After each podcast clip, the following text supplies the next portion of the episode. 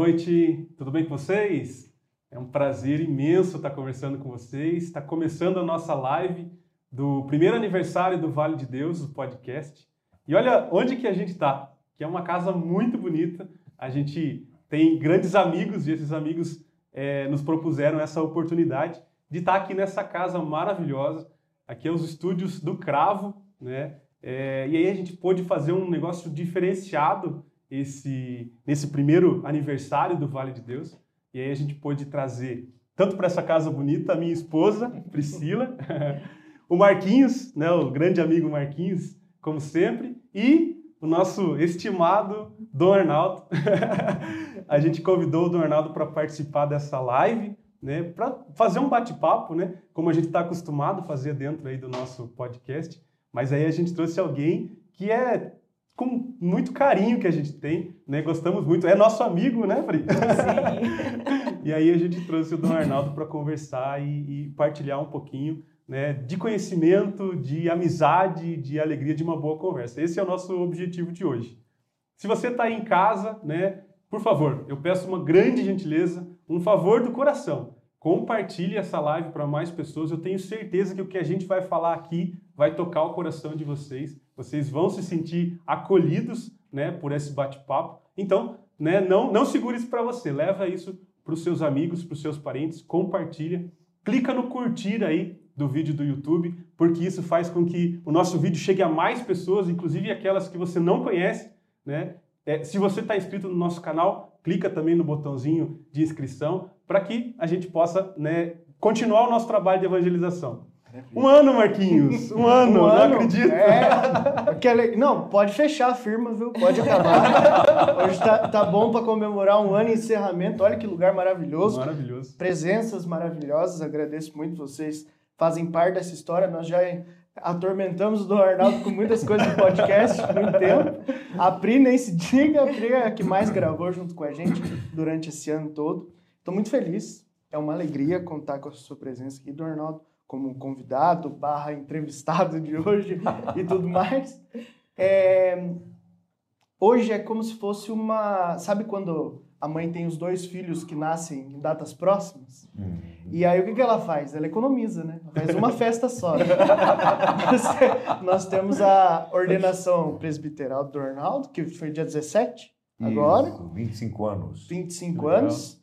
E o aniversário do Vale de Deus. Uhum. E é gostoso, bom demais poder juntar essas duas datas para comemorarmos aqui. A gente economiza na comida. Aliás, daqui a pouquinho já vai ter um, uma coisa especial aí a respeito da comida. Esperem que vai ter coisa boa. Mas seja bem-vindo. Passamos a palavra. Olha, muito, muito obrigado. Né? Que satisfação, que alegria estar aqui nesta noite celebrando o primeiro ano do Vale de Deus. Que seja o primeiro ano de muitos, muitos anos. Eu quero parabenizar vocês pela iniciativa é? de é, se empenhar em levar a palavra de Deus né, desse jeito assim tão, tão bonito, é? a partir do encontro, a partir de uma conversa fraterna, né, para os nossos amigos, nossos irmãos e irmãs que nos acompanham pelas redes sociais. É, que iniciativa bonita! E a gente torce para que essa, o Vale de Deus continue crescendo, não é? E que essa iniciativa também possa, possa é, como que se, se, se repetir né, em outros lugares, outras dioceses, uhum, não é? Algo tão bonito. Então, vocês estão de parabéns. E para mim é sempre uma alegria encontrá-los, encontrar você, Cristian, Priscila, Marquinhos. Que maravilha. Que bom. Muito feliz de estar aqui com vocês essa noite. É recíproco. Pri, faça a sua apresentação aí também.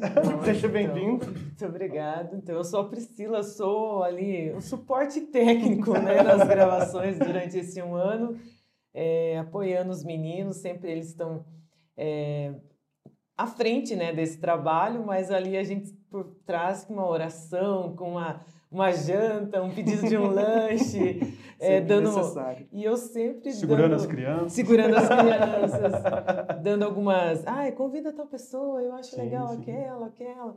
Então eu nesse um ano, né, a criança começa a dar os primeiros passos, né? Então é tão gratificante quando uma criança faz um ano, né? Quem é mãe, é pai ou é tio ou convive com alguma criança, sabe? A criança começa a andar, faz um ano, a gente faz aquela festa e não é para criança, é para a gente, né? Sim. E hoje aqui eu, eu, sinto a mesma coisa. O Vale de Deus é uma festa para todo mundo que um dia passou por ali, que escutou, que é conteúdo que está chegando.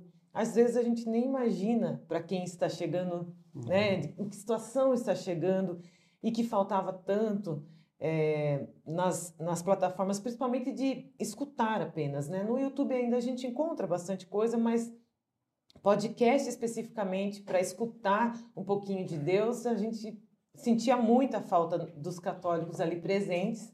Então eu fico muito feliz, parabéns mesmo. Vocês me cutucam toda vez assim, ah, eu preciso estudar mais sobre isso, eu preciso ver mais aquilo, porque vocês incentivam mesmo. Então, minha alegria aqui comemorando com vocês. Maravilha.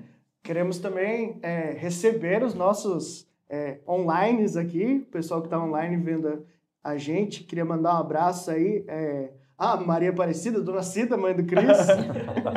a Josi, que sempre nos apoia, do Mães que Oram. Boa noite, boa noite. A minha esposa, minha esposa não está aqui presente, mas está online apoiando aqui. boa noite, gente. Luciano Escavacinho, Aleph, Vitor. Vitor, ah, meu cunhado, um abraço, Vitor. Que maravilha, hein, gente? O padre Márcio Rios não está acompanhando? Olha, tem bastante. O Padre Márcio, se o senhor estiver aí, já manda uma mensagem pra Isso, gente aí. Oi. O Cristiano, o irmão o, do Cris também. É, o YouTube tá ligado para que vocês possam comentar e mandar perguntas também pra gente, pro do Arnaldo, fiquem à vontade, né? Para que a gente possa também interagir com esse povo. A gente de vez em quando vai dar uma olhadinha aí, tá bom? E um abraço porque está no nosso canal, né? Vale de Deus no YouTube, mas a gente também está ligado né, com o canal da comunicação da Diocese no YouTube e também no Facebook.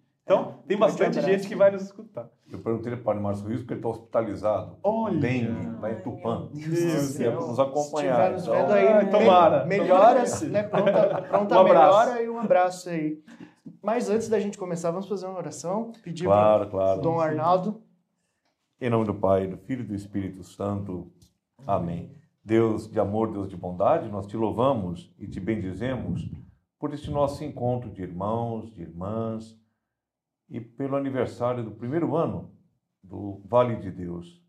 Invocamos as tuas bênçãos sobre nós e te pedimos que volte a teu olhar de bondade sobre nós e nos seja sempre favorável, que o Senhor faça brilhar sobre nós a luz do teu rosto e nos dê a tua paz. Que teu Espírito bom esteja sempre no nosso coração, na nossa mente, ilumine os nossos caminhos para que possamos perseverar sempre no caminho do Evangelho como discípulos missionários de Jesus. Isso nós te pedimos, ó Pai, em nome de Jesus, teu Filho e nosso irmão, na unidade do Espírito Santo. Amém. Amém. E vamos permanecer reunidos. Em nome do Pai, do Filho e do Espírito Santo. Amém. Amém. E que alegria. Maravilha. Muito bom. Cris, então você dá o pontapé inicial Nossa. do nosso bate-papo. Começa aí as nossas provocações, que daqui a pouco a gente Vamos vai lá. trocando. É, eu acho que explicar um pouquinho né, sobre o, o objetivo do podcast, eu acho que é importante, e eu gostaria que o senhor comentasse sobre um ponto específico do podcast. A gente tinha uma, uma necessidade, a gente veio de um período de pandemia, né? é, do qual a gente não podia né, celebrar, né, participar das missas, a gente fazia isso em casa. É, então, a nossa, o podcast surgiu dessa necessidade de falar sobre Deus, sobre Jesus, né, e não poder. Né? E aí, logo que a gente começou a voltar a participar das missas, a gente se encontrava, a gente toca na missa, né, lá na comunidade da Sagrada Família, o povo da Sagrada Família, um grande abraço para vocês. A gente toca lá a gente começou a se encontrar para fazer né, os ensaios né, dos, dos, cantos da missa, e aí as nossas conversas eram muito legais, né? muito interessantes. Né? Eu falava, para mim mesmo, eu falava, a gente precisa gravar isso aqui, né? isso é muito legal. Né? E aí surgiu a ideia do podcast. E a gente resolveu se aventurar na evangelização dentro das mídias sociais, dentro do Facebook, dentro do YouTube, dentro do WhatsApp, né? É, e aí a gente percebeu que é, esse ambiente, esse mundo virtual, é um mundo que tem muita coisa. O que a gente quiser, é extremamente é, é, conteúdos extremos, né? mas poucos conteúdos católicos relevantes. E aí isso é uma falta, né? A gente percebeu que isso é uma falta, né? E aí, mais a nossa ânsia de fazer mais e mais e mais e tentar ser, ser um pouco, né, até chato, né?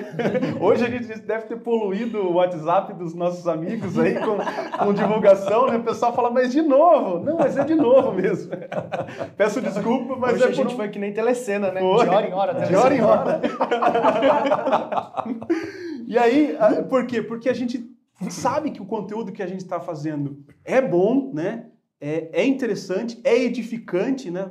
Quem escutar pode absorver e crescer com isso, mas muitas vezes esse conteúdo não vai chegar porque a gente concorre com outro conteúdo, né? Talvez muito mais atrativo aos outros olhos, né?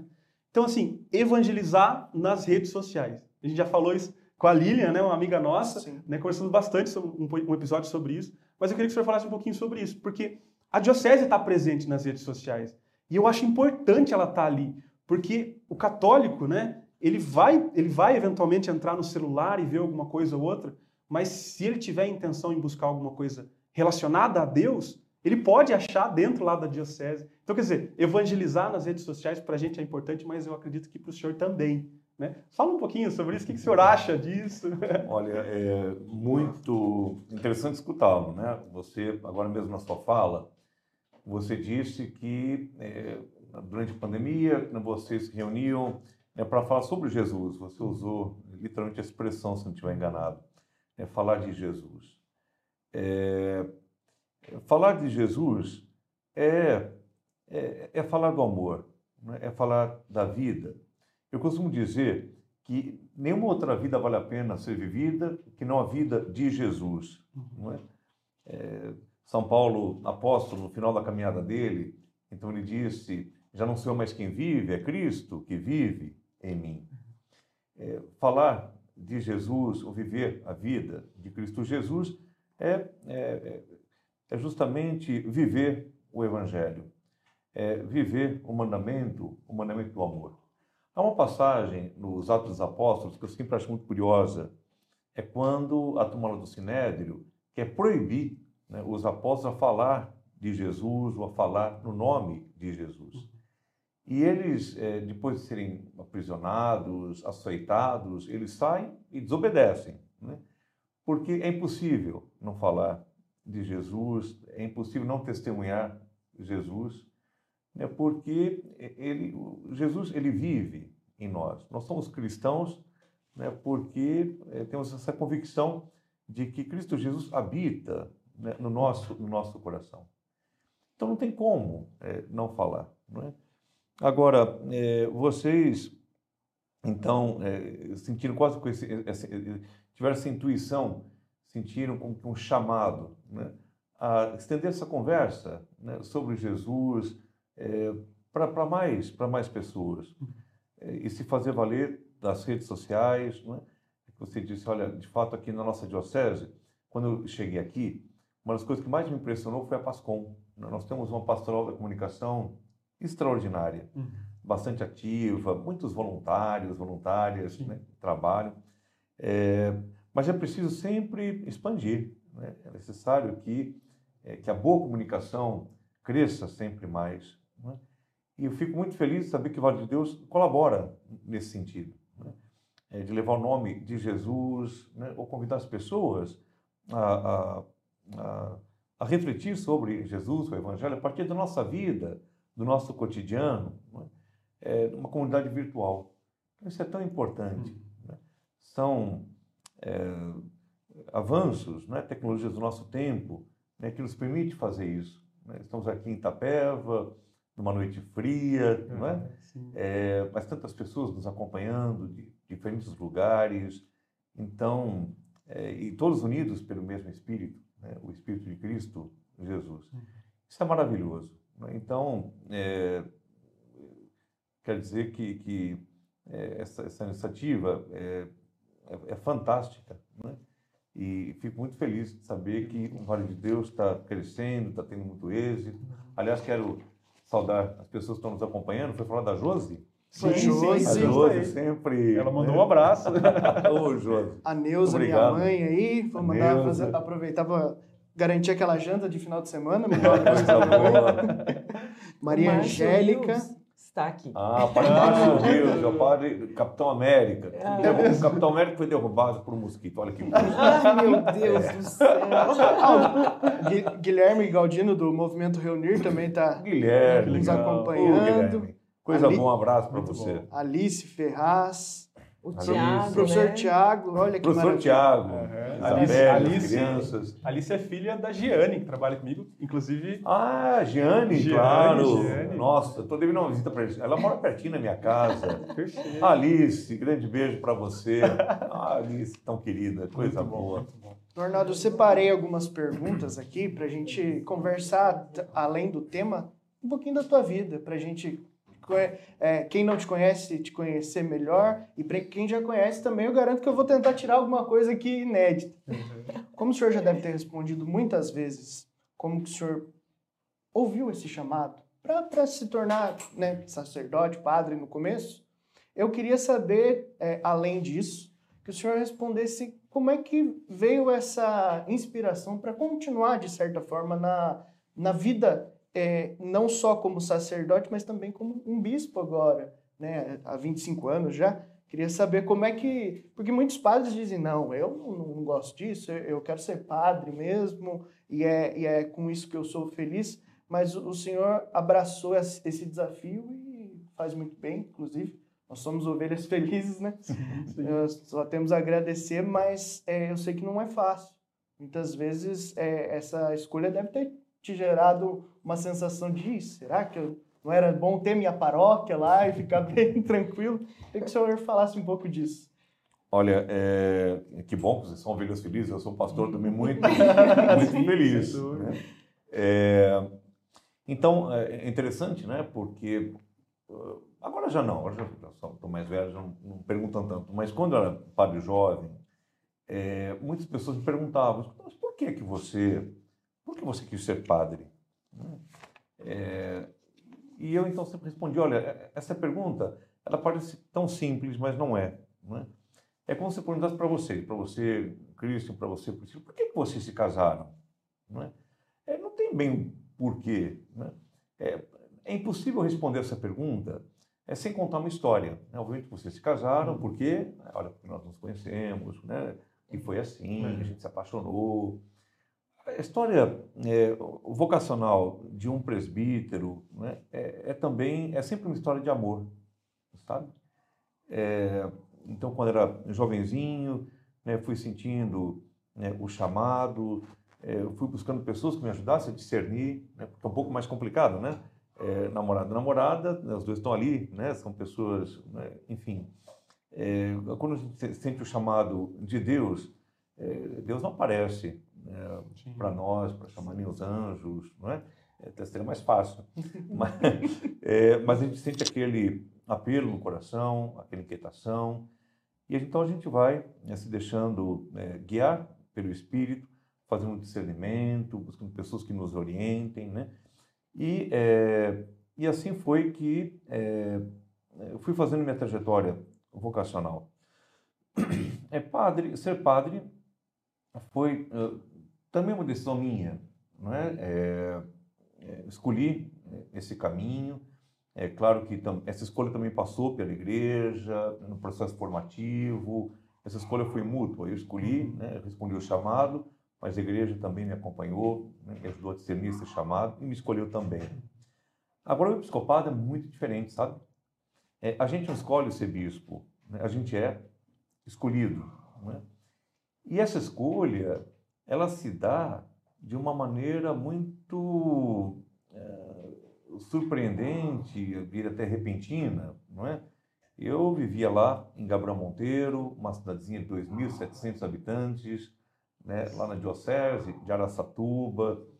E, bom, aliás, não sei se alguém nos acompanha de Gabriel Monteiro, mas eu quero mandar um grande abraço. Procura o Rafael aí. O Rafael, inclusive, conhece o É senhor mesmo? Lá de, de, de Araçatuba, né? de Araçatuba, então Então, fala um abraço, colega de trabalho acompanhando, Fala para a turma de Gabriel né, entrar na nossa conversa. Mas eu era muito feliz lá, sabe? Né? É, é, era um lugar, um lugar pequenininho, né? E, mas, aliás, não posso nem dizer que gostava, eu gosto muito de Gabriel Monteiro. Eu estive lá agora recentemente E, e nunca imaginava que fosse é, sair. Claro que né, nós, padres, nós somos um pouco ciganos, né? Mortam aqui, mortam lá, então sempre tá, né? pode acontecer uma transferência. Mas eu gostava muito de lá e se dependesse de mim, eu ficaria lá o resto da vida. Uhum. Né? A diocese de Aracatuba, tão querida, tantos amigos, e de repente me veio um telefonema, né? o nuncio apostólico, o nuncio apostólico, para quem não sabe, é o representante do Papa né? aqui no Brasil. Uhum espécie de embaixador da Santa Sé uhum. é, aqui no Brasil. Então vem uma ligação do, do apostólico dizendo assim, olha, é, tem uma notícia para você, o Papa Francisco lhe nomeou bispo coadjutor de Itapeva. Então qual é a sua resposta? Então você imagina. É assim? É assim. É assim. Não tem, ó, nós ligamos amanhã. É, olha, não, estou assim, com duas... Nem fala assim, você está sentado? Pois é, pois é. Né? E, então, claro que, que para mim assim, foi um, um, susto, né? Porque eu nunca é, imaginava que... Enfim, nunca, nunca, nunca... É, nunca me imaginei como bispo, nunca então, é, foi bastante desconcertante, sabe? E deu um pouco de trabalho para aceitar, né? E, mas aí, aquela coisa do espírito, né? Da oração, é, fiz um discernimento muito profundo e Deus me deu muitos sinais, é, de forma que, é, como Maria, né? É, respondi ao chamado, uhum. dizendo, olha, eis aqui o teu servo, né? Faça-se em mim segundo a tua, a tua vontade. E foi assim que, que como uma passagem da Bíblia, eu fui, arrebatado né, para Itapeva. né? E é, assim como era feliz lá em Gabriel Monteiro, é, me sinto muito feliz, muito feliz aqui. Então, a história vocacional é uma história de amor, é uma história de, de fé, né? de, de confiança em Deus, é, é uma história, eu diria, da ação do Espírito na nossa vida. Não é? É, é uma história, eu, digo, eu diria assim, uma história muito sagrada. Uhum. Não é? e, e é sempre é, é Deus, é Deus que nos conduz. Agora você falou das dificuldades, é claro, a gente tem muitas dificuldades, mas quem não tem dificuldade, né? Sim. É, eu sabia que ia ter dificuldade, é, mas, mas fiz um trato com Deus, né? Não é que eu escolhi como lema servir ao Senhor com alegria.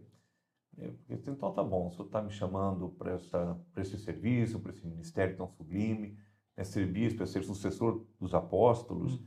né, é algo tremendo. Eu disse, então tá bom, né, mas eu sei que, que eu vou encontrar muitos desafios, muita cruz pela frente, mas uma coisa eu vou exigir do Senhor. Olhei bem no olho assim do Senhor, uma coisa eu vou exigir, pá, né? Eu quero, eu quero alegria, né? Jamais falta alegria né? mesmo nas dificuldades. E Deus é tão bom, sabe? É porque desde que eh, cheguei aqui, não, não só agora, minha alegria, eu já, eu já era muito feliz, eu vivia essa alegria do Evangelho é, quando era padre, mas eh, como bispo essa alegria ainda é maior, né? E Deus é muito bom, né? Porque é claro que eu tenho feito o melhor que eu posso, tenho procurado servir a Deus, né? No cuidado do seu povo, com todo zelo, mas a alegria, né?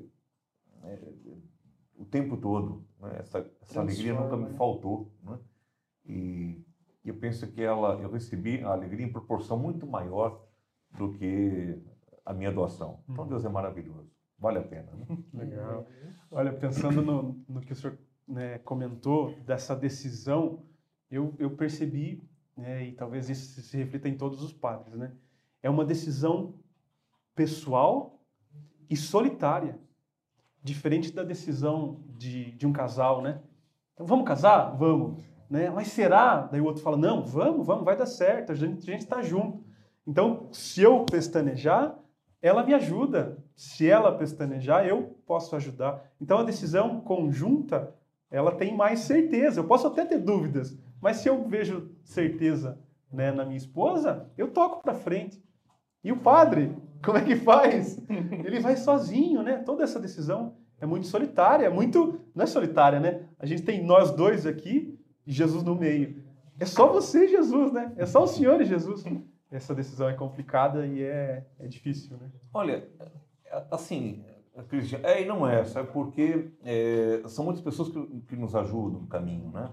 É, é solitário porque fato não ter outra pessoa para compartilhar, sim, né? Sim. Como, como acontece uma configuração de namoro, de noivado, mas é, é certo que é, existem muitos é, muitos intermediários né, que nos ajudam nesse discernimento. Eu gosto de citar como exemplo né, a, a, passagem do chamado de Samuel. É?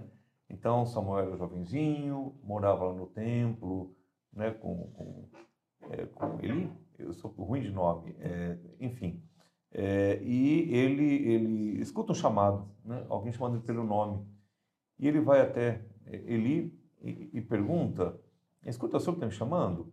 Diz, não, não, não sou eu, volte a dormir. Né? Por duas ou três vezes, é, ele escuta esse chamado. Vê se é Eli mesmo, estou preocupado, confira aí na, no livro de Samuel. E aí, é, ele, ao momento em que Eli, que é mais velho, né, ele, ele sabe, é, intui que é o Senhor quem está chamando Samuel. Ele diz: Então tá bom, Samuel, próxima vez que você escutar o chamado, você responda: Fala, Senhor, que teu servo escuta. Uhum. Né? Então veja como que é importante o, o, a participação de Eli no chamado uhum. e no discernimento de Samuel. Uhum. É, a intuição de Eli estava correta. Está logo no comecinho da primeira carta de Samuel, da, do, do, livro de Samuel. É, e aí, né, e de fato, né, é, era o Senhor quem, quem chamava Samuel, e Samuel se torna um grande, um grande profeta. Então, é que eu sou, me embaralho com os nomes. Ele, né? Então tá bom. Fica feio o bispo. Muito bom. Errar na Bíblia, né? Do Arnaldo, é, nós, esse episódio, né, esse, essa live, né, nós vamos transformar depois de um episódio, né, então ele vai estar disponível no nosso canal do YouTube. E eu gosto muito esses momentos interessantes, né, os pontos altos a gente separa e faz cortezinhos, né, e distribui eles durante duas semanas, pelo menos.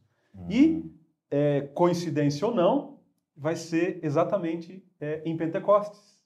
Né? Olha só. Então, cai muito bem a gente falar sobre isso, porque é, a gente entende que o Espírito Santo ele está aqui no nosso meio, presente, ele está aqui conversando com a gente, né? E aí é, falar sobre um pouquinho sobre o Espírito Santo, da importância dele na nossa vida e da importância dele como motivador das nossas atitudes. O que, que eu vou fazer a partir do Espírito Santo?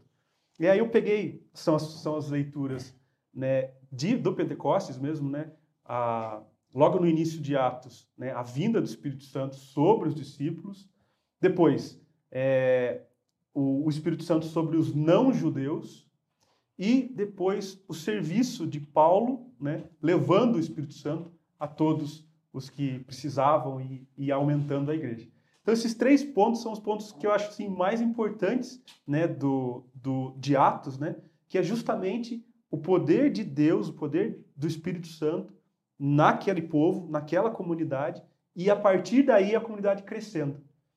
O que, que o senhor falaria para a gente? Eu acho que o senhor tem mais propriedade para do que Cristo, falar. Cristo, eu acho é, muito... É, né? Oi, Antes do Dom Arnaldo Quem tá continuar, é, eu quero falar com vocês mesmo, que estão aí é, assistindo a gente. Pessoal, precisamos muito que vocês nos ajudem a compartilhar esse conteúdo. Marca aí três pessoas, compartilha, manda no WhatsApp, no Instagram, porque é muito importante que a gente faça esse conteúdo chegar para mais pessoas. Isso também é evangelizar, né? Como a gente sempre diz no nosso podcast, não pode faltar hoje, né? Compartilhar é, é evangelizar. Temos então, olha... mais de 30 pessoas ao vivo Maravilha. e Maravilha. apenas 17 curtidas. Olha lá, pessoal, vamos deixando o like aí, curtir, porque curtir também faz com que esse conteúdo chegue para mais pessoas. Olha, deixa eu mandar um abraço aqui para a galera. Tá o Mauri aqui, não sei se você conhece, Marcos. Ah, José Mauri, meu pai. A Angelise, do Grupo Mães que Oram. É, o Rômulo está com o Francisco nos acompanhando, olha só. Olha só. Beijão Francisco. Daiane Gonçalves, Vanessa Costa, Maria Eliana, a Marcele também, lá, se não me engano, de Santa Catarina, ela está nos acompanhando. Uau, a Cris Ellen, de, de Sem Gés.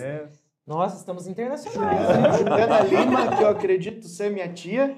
Um abraço aí, tia. A Camila, Cabelo em peso. que é de Taberá também, elogiando a Pascom. Muito obrigado por estarem aqui. O Padre Márcio Rios, faz chegar essa, esse podcast lá para. Podcast não, essa live, né? Isso. Gabriel Monteiro, tenta contato com alguém lá e mandar um beijo para aquele povo maravilhoso.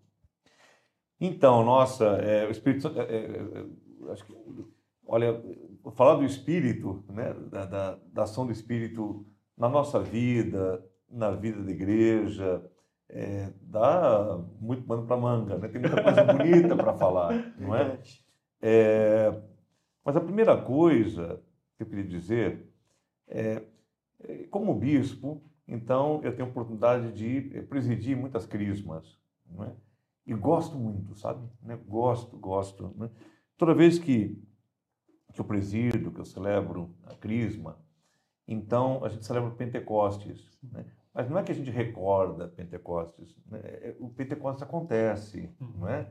É, Se atualiza na vida da comunidade. Né? E é, eu testemunho, então, a ação do Espírito na vida de tantos jovens, tantos adultos que confirmam né, a, própria, a própria fé. É um momento muito, muito bonito. Em toda crisma, eu gosto de falar três coisas. Não é? É, há que se lembrar que o Espírito Santo é, ele, ele, ele é simbolizado, é representado pelo fogo. é? Então, e esse fogo, ele arde no nosso, no nosso coração. O que é que faz o fogo? O fogo aquece, o fogo ilumina e o fogo purifica, né? purifica. E este fogo, esta chama, esta chama do amor, arde no nosso, no nosso coração. Então, sempre, toda crisma, eu falo sempre isso, eh, eu dou três conselhos para que eh, a gente possa sempre avivar essa chama no coração. A primeira delas, o primeiro conselho é a oração. é? Nós avivamos o Espírito, essa chama de amor na nossa vida, na oração cotidiana, né? invocando o Espírito Santo. E aqui é, é um testemunho que eu gosto de, de, de compartilhar. Né? Eu tenho por hábito, todos os dias, né, invocar o Espírito Santo pela manhã. Sabe? Todos os dias. Né? Então, invoco o Espírito. né? E quando a gente invoca, então, né, o Espírito, é, a gente toma consciência né, da presença de Deus na nossa vida. Né? A gente é, se recorda dos sete dons do Espírito? É, do nosso cotidiano, do nosso dia a dia. É, todos nós temos que enfrentar né, tantas dificuldades, tantos desafios, daí precisamos da força, né, da fortaleza do Espírito. né? Ou temos que tomar decisões é, acertadas. Então a gente pede aqui né, o dom da sabedoria. Enfim. Então, é, é, invoco, né? Invoco. Olha que coisa gostosa, tem cafezinho aqui. Cravo trazendo um cafezinho pra gente. Obrigado, Cravo. Obrigado. Obrigado, Arnaldo. Ok, obrigado, viu? Olha que chique. Tá. E aqui é bom a gente tomar rapidinho, porque senão esfria, né? Porque está tão frio aqui da pé hoje. Mas então invocar o Espírito Santo, isso é muito, muito importante. É, no Evangelho, há uma passagem que diz, olha, peçam, vocês vão receber, procurem, vocês vão achar, batam a porta, a porta vai se abrir, né? E todo aquele que pedir o Espírito Santo será concedido. Então, dentre tantas coisas que a gente pede a Deus, não é? É, e nessa passagem, ok, pedirmos tudo aquilo que nós necessitamos a Deus. Talvez o pedido mais importante seja mesmo né, o Espírito Santo. É o nosso dom maior, é a nossa, é a nossa riqueza. Então, para manter né, o avivamento do Espírito na vida, a primeira coisa é a oração, pedir o Espírito.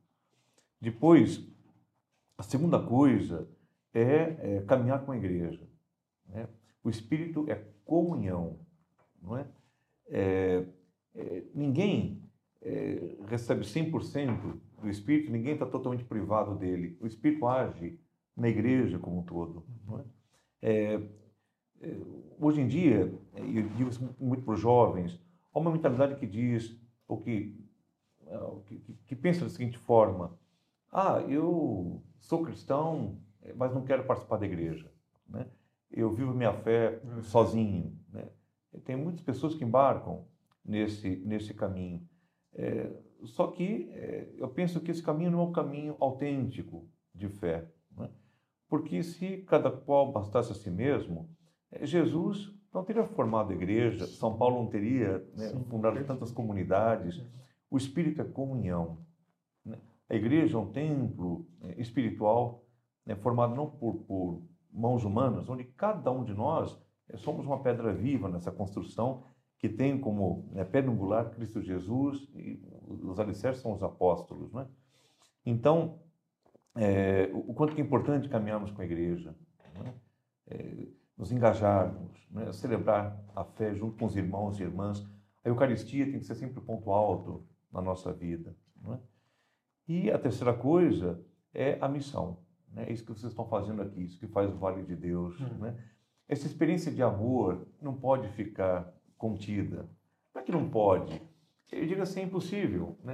O amor é próprio do amor irradiar, é próprio do fogo iluminar, aquecer, purificar. Assim também acontece com aquilo, com aquela que tem um coração uh, avivado pelo Espírito. Né?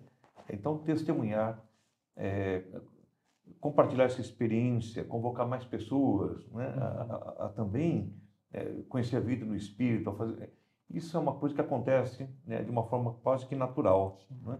Então a missão é natural. Né? E de pensar que é o Senhor que nos envia, né, o Espírito Santo que nos impele né, a ir ao encontro das pessoas, né, para, é, enfim, é, para nossa realização, para nossa salvação, né, para que todos tenhamos vida plena, que nós só encontramos em Cristo Jesus no Evangelho. Excelente. Vamos lá, vamos recordar os três pontos: oração, vida em comunidade, missão. Missão, isso. Muito bom. Guardem, guardem isso. guardem isso. Posso comentar uma história. É, eu, eu li, na verdade, eu só li o começo do livro que estava disponível na internet. Eu não comprei o livro inteiro, mas o livro se chama Lugar Mais Seguro da Terra. É, e ele começa descrevendo uma história que um casal se mudou para a Flórida num sonho de um emprego novo. Então, aquela cidade frenética e ao mesmo tempo muito bonita, e que eles sonhavam chegar até ali também para um, um, fim de vida, uma aposentadoria sossegada e com aquele agito de cidade bonita, grande. E eles passeavam por uma rua que não era uma das melhores ruas, aquele caos de cidade grande, e eles passaram por um local que tinha uma varanda muito grande onde se encontravam várias cadeiras viradas para a rua, né? É, todas direcionadas para olhar a rua e havia muitas pessoas, em torno de umas 100 pessoas sentadas nessas cadeiras, observando é, essa rua. E o autor, né, falando desse sonho que ele tinha de viver lá na Flórida, ele observou as pessoas que a impressão que se tinha é que era um, uma casa de repouso mesmo, assim. Então as pessoas não se conversavam, não liam um livro, nada, elas só estavam paradas olhando, observando. E aí ele se pega assim, fazendo uma oração. Senhor, me permita que eu no fim da minha vida eu não fique de cadeira virada para a varanda, para o lado da paisagem, mas que eu fique de cadeira virada para o meu irmão, olhando no olho dele conhecendo a história dele e ele conhecendo a minha. E que nisso a gente eu tenha risada, tenha história para contar, uma comida para comer. Gente, eu parei de ler aí, você entendeu por quê, né? Porque é um soco no estômago da gente, né? Então, quando fala que o Espírito Santo é. Você me traz essas três coisas na hora. Eu falei, nossa, né? Gente, a gente pede o Espírito Santo, mas quer viver enjaulado num quarto? Como que a gente vai conseguir né? Você falou assim que o amor ele não se segura, né? O fogo ele não se segura. É uma explosão realmente quando você se entrega ao Espírito Santo de verdade. Porque às vezes a gente também se entrega daquele jeito. Ah, eu vou me entregar aqui, mas é? Sabe? Eu sempre brinco, né, Marquinhos? Maria passa à frente, mas eu já tô lá na frente dela correndo. Eu não deixo nem ela ir na frente, né, na oração. Uhum. Mas quando você realmente tem esse discernimento de é, ter uma intimidade com Deus, na oração a ponto de conseguir com que o Espírito esteja conduzindo é, as suas atitudes, você não consegue não viver em comunhão. Você não consegue não se preocupar com quem passou frio ontem, sair na rua com o pessoal da, da pastoral de rua. Você não consegue não, não entender o seu entorno. Então, que Deus nos permita, né? Sim. Através é. do Espírito Santo, olhar no olho do outro, conhecer a história de todo mundo, né? Uhum. É, é nítido, se a gente for olhar o ensinamento de Jesus, né? Que ele quer a vida em comunidade porque ele sempre ensina dizendo que ele vai estar no outro. Que ele vai compartilhar a nossa vida no outro. Então, nós, a, a, hora que ele, e ele diz ainda, né, nos pequeninos, a, o preso, o, o, doente, né, a, a pessoa que está precisando é que vai se botar no teu caminho para que você, é, de fato, seja bênção na vida daquela pessoa, seja instrumento, e daí quando você fizer por esses, não vai ser por esses, vai ser para o próprio Cristo que vai estar sendo feito. O Arnaldo nos mandou um documento e que nós estudamos para conciliar com, com os temas aqui, e eu, te, lendo, achei muito interessante. E aí fomos para o podcast gravar com a Josi. Gravamos essa semana. Uhum.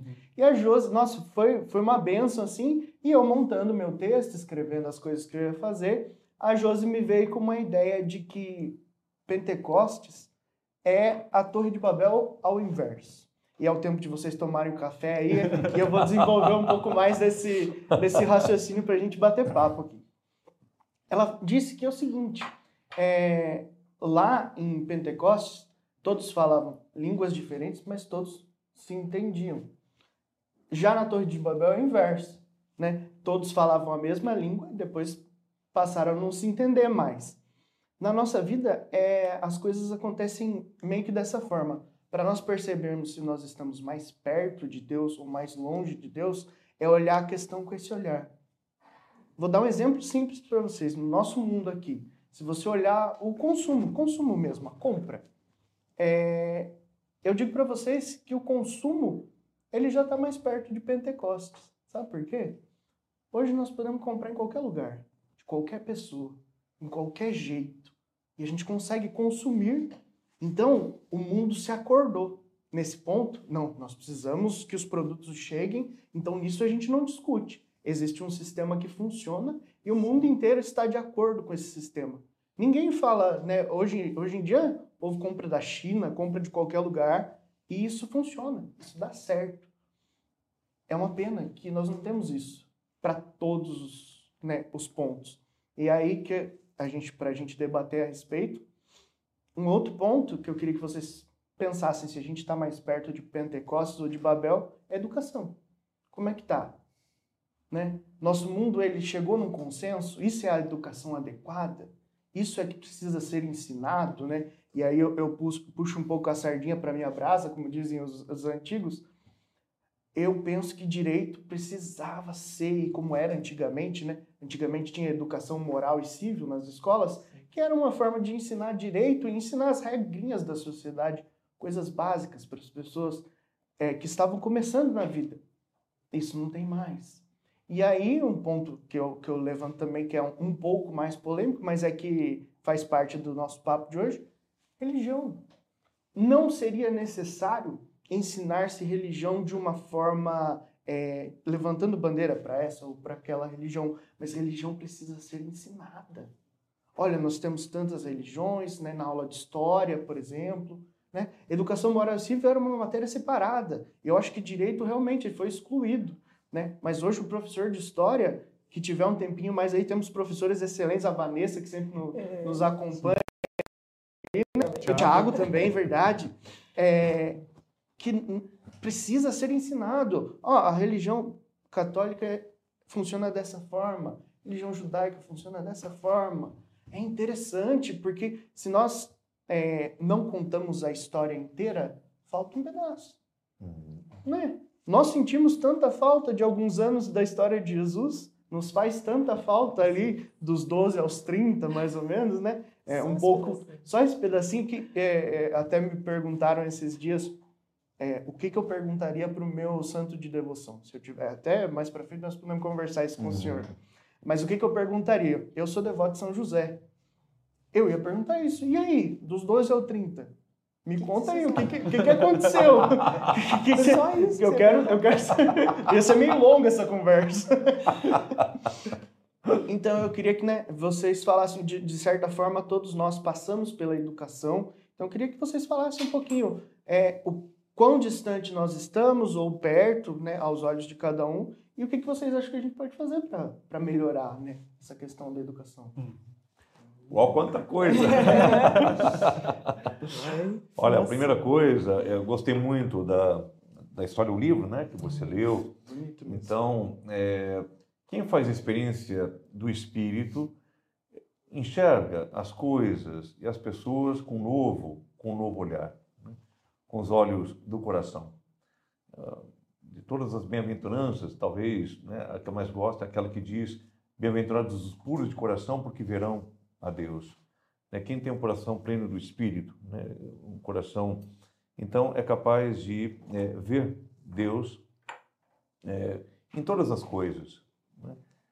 É capaz de contemplar a presença de Deus é, de diversas formas, mas principalmente na pessoa do próximo, na pessoa do irmão, da irmã.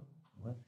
Porque quando a gente pergunta para as crianças, eu gosto muito de falar sobre isso, é, onde, onde mora Deus? Né? A tendência é apontar todos os dedinhos, é bonitinho, né? Todos apontam lá no céu, tá certo? E, mas quando a gente pergunta para os adultos, onde mora Deus? Né? A tendência é apontar para o próprio coração. Né? Deus, o Espírito de Deus habita no nosso, no nosso peito. E nós nos tornamos maduros na fé quando somos capazes de reconhecer essa presença de Deus né?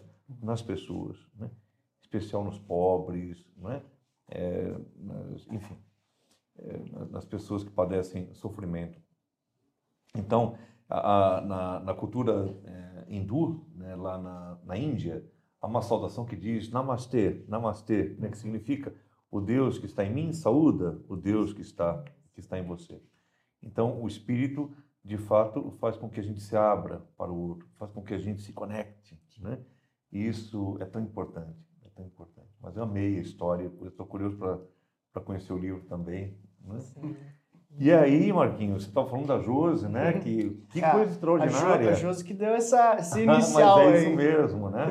Há um, um, um, paralelo muito forte entre é, a experiência de Pentecostes e a Torre de Babel, não é? Então, na, na, na Torre de Babel, havia um projeto, né? A humanidade, os homens e mulheres queriam né, como que tomar o lugar de Deus, né? Ser como Deus significa o, o, o lugar, o lugar de Deus. É, se consideravam eles mesmos, né, eles próprios divinos. É? Nós somos divinos, é claro, né? Por ação é, do Espírito, né? Jesus, ele assume a nossa humanidade, humanidade para nos tornar divinos, todos filhos e filhas de Deus.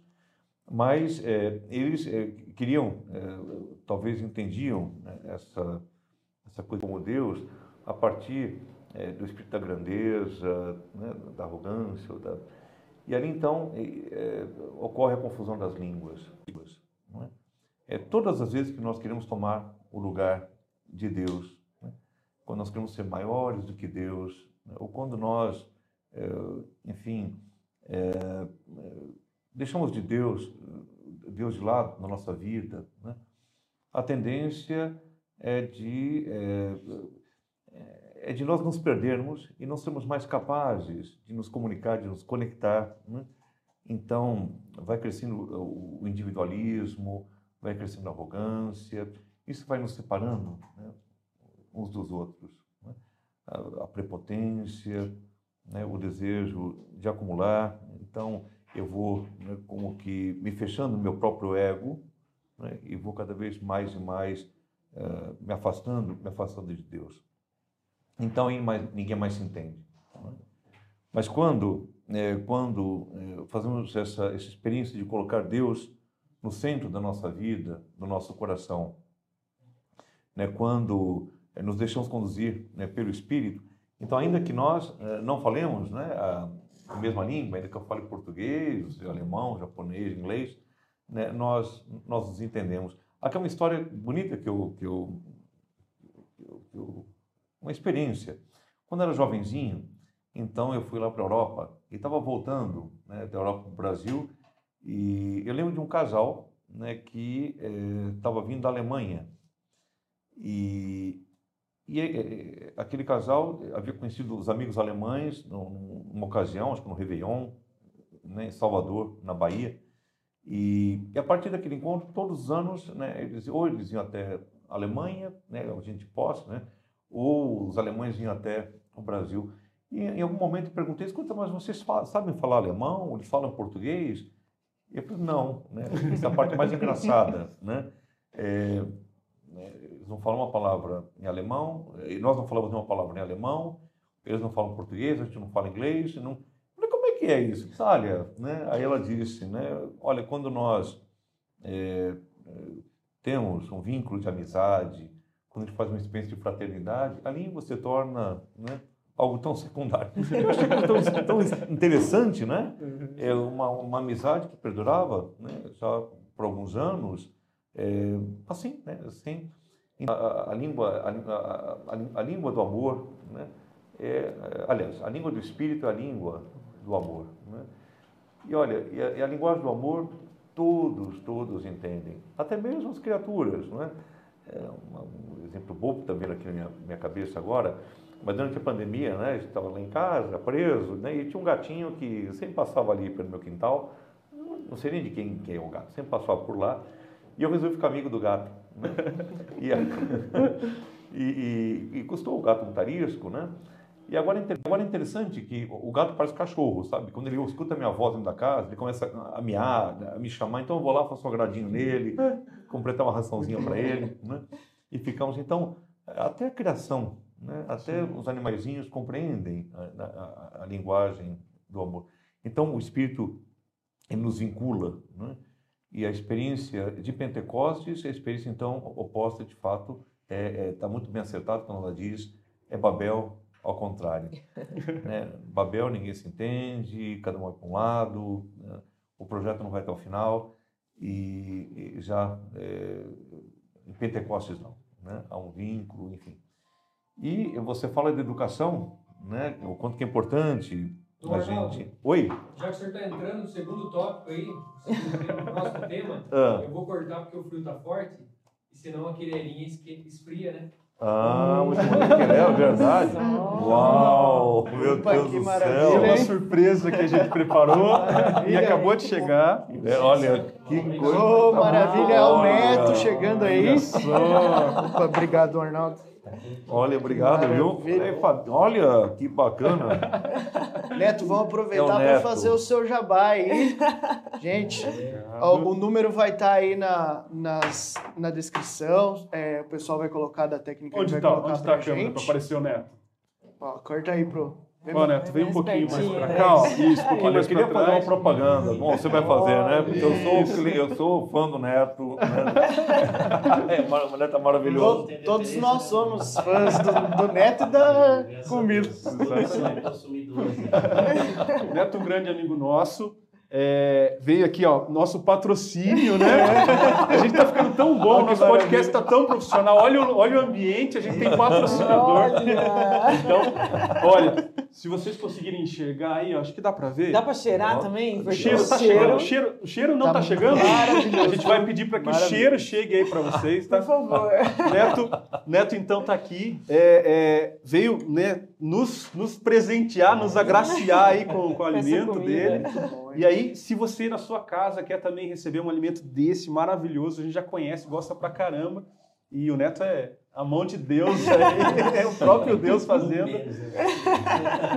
Ó, o, o, telefone do Neto tá aí, Isso. né? Por favor, entre em contato com ele pelo WhatsApp e agendem, porque eles têm, ele tem diversas, diversos, o cardápio dele é gigante, tem diversos tipos de comida, maravilhoso. Então, assim, leve essa comida para casa de vocês também. Tem certeza que vão gostar. Só um parentezinho, porque você sabe que tem, quem é de fora, às vezes não sabe o que é quirera, né?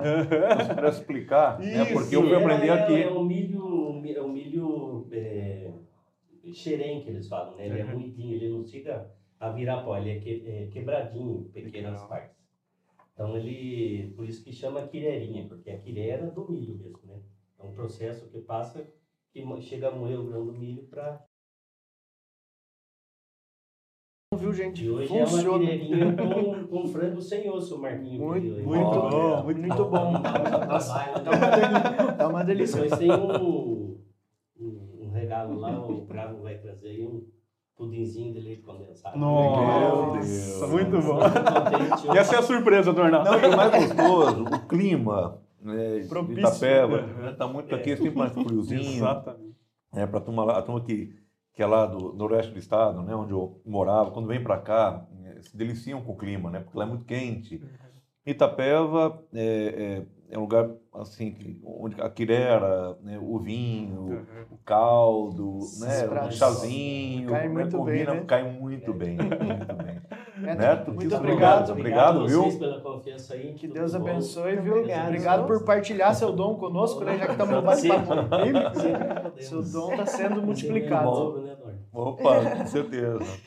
Tchau. Obrigado. pessoal. Um abraço. Obrigado, Obrigado. viu? Obrigado. Até mais. O Gente, pessoal tá falando aqui. o negócio Deu tá bom, hein? vontade, também quero. Gente, entre em contato com ele. Eu vou colocar o WhatsApp dele aqui, é só pedir. Uhum. Chega aí para vocês. Aham, sem dúvida. Nós vamos colocar na, na descrição também depois o, o número do Neto certinho. Mas o pessoal do Itapeva já é fã dele, né? Todo mundo, Ah, todo nossa, mundo Neto conhece. é Formidável. Então bateu aquela fome agora, entre em contato com o Neto para comer. E tá bom, hein, gente? Muito bom. Do Arnaldo estava falando, e aí eu trouxe aqui o, um, jabá da nossa campanha Uhum. da fraternidade. Então, assim, a campanha da fraternidade desse ano, a gente. Aqui, ó. A campanha da fraternidade desse ano fala sobre educação, né? Então, o, o, o Marquinho puxou aí o, o- a pergunta, né? Falar sobre educação, como que a nossa educação, né, é, é, dentro do nosso país, é, como que ela é levada, né? é, como está sendo tocada. Isso, no, a campanha, o texto base fala muito disso, pontua muito bem essa questão, que é da situação atual que se nos encontramos, né? desse contexto que a gente viveu de pandemia. É, e aí eu vejo que hoje a educação, ela ao invés de unir, né? e é bem coerente com o que o Marquinhos falou mesmo, né? a questão da Torre de Babel, ao invés da educação unir, ela segrega, ela, ela aparta. Né? Então, aquele que tem mais condição recebe uma, uma, uma educação melhor, aquele que tem menos condição talvez não receba. Né? Tudo que a gente viveu nesse período de pandemia mais apartou do que juntou. Né? A gente está falando de um mecanismo de mídia social. Né? É, quem tem condição né, consegue enxergar e ver isso que a gente está vendo, mas quem não tem simplesmente não está recebendo nenhuma informação. E aí a gente lembra de uma situação da época da pandemia mesmo, né, do Fantástico, no, no jornal aparecia a criança em cima da, da árvore, né, tentando um sinal para poder escutar a, a, a aula né, online. Eu lembro do Andrei, né, que ele falou com a gente na, na- no, no Uhum. podcast que a gente gravou, ele falou que ele fazia, se esforçava, fazia um, um vídeo né, gigante e mandava para o aluno. Aí um dia uma mãe falou para ele assim, é, professor, será que você pode mandar escrito? E aí ele falou assim, nossa, mas você não gostou do vídeo? Você não gostou da aula que eu fiz? Ele falou assim, não, professor, a sua aula é maravilhosa. Só que o meu pacote de dados não dá para baixar a, a aula. Né? E isso é uma coisa que né, choca, né? Porque enquanto a gente vive no nosso mundo com um celular né, muito bom, né, com uma internet de qualidade e assiste todos os vídeos que a gente quer e filmes, a gente tem uma outra situação totalmente oposta. E aí, porque a Isso gente é uma vive bolha, numa né? uma bolha, a gente vive numa bolha e a gente talvez nem perceba que isso está acontecendo. Né? Então, fala um pouquinho Nossa. Arnaldo, sobre isso. Olha, educação, dizia São João Bosco, Dom Bosco, que é um santo educador, ele dizia que a educação é coisa do coração. Então, o, o, o educador, a educadora, tem que ser é, é, alguém que tem um coração pleno, pleno de amor. né?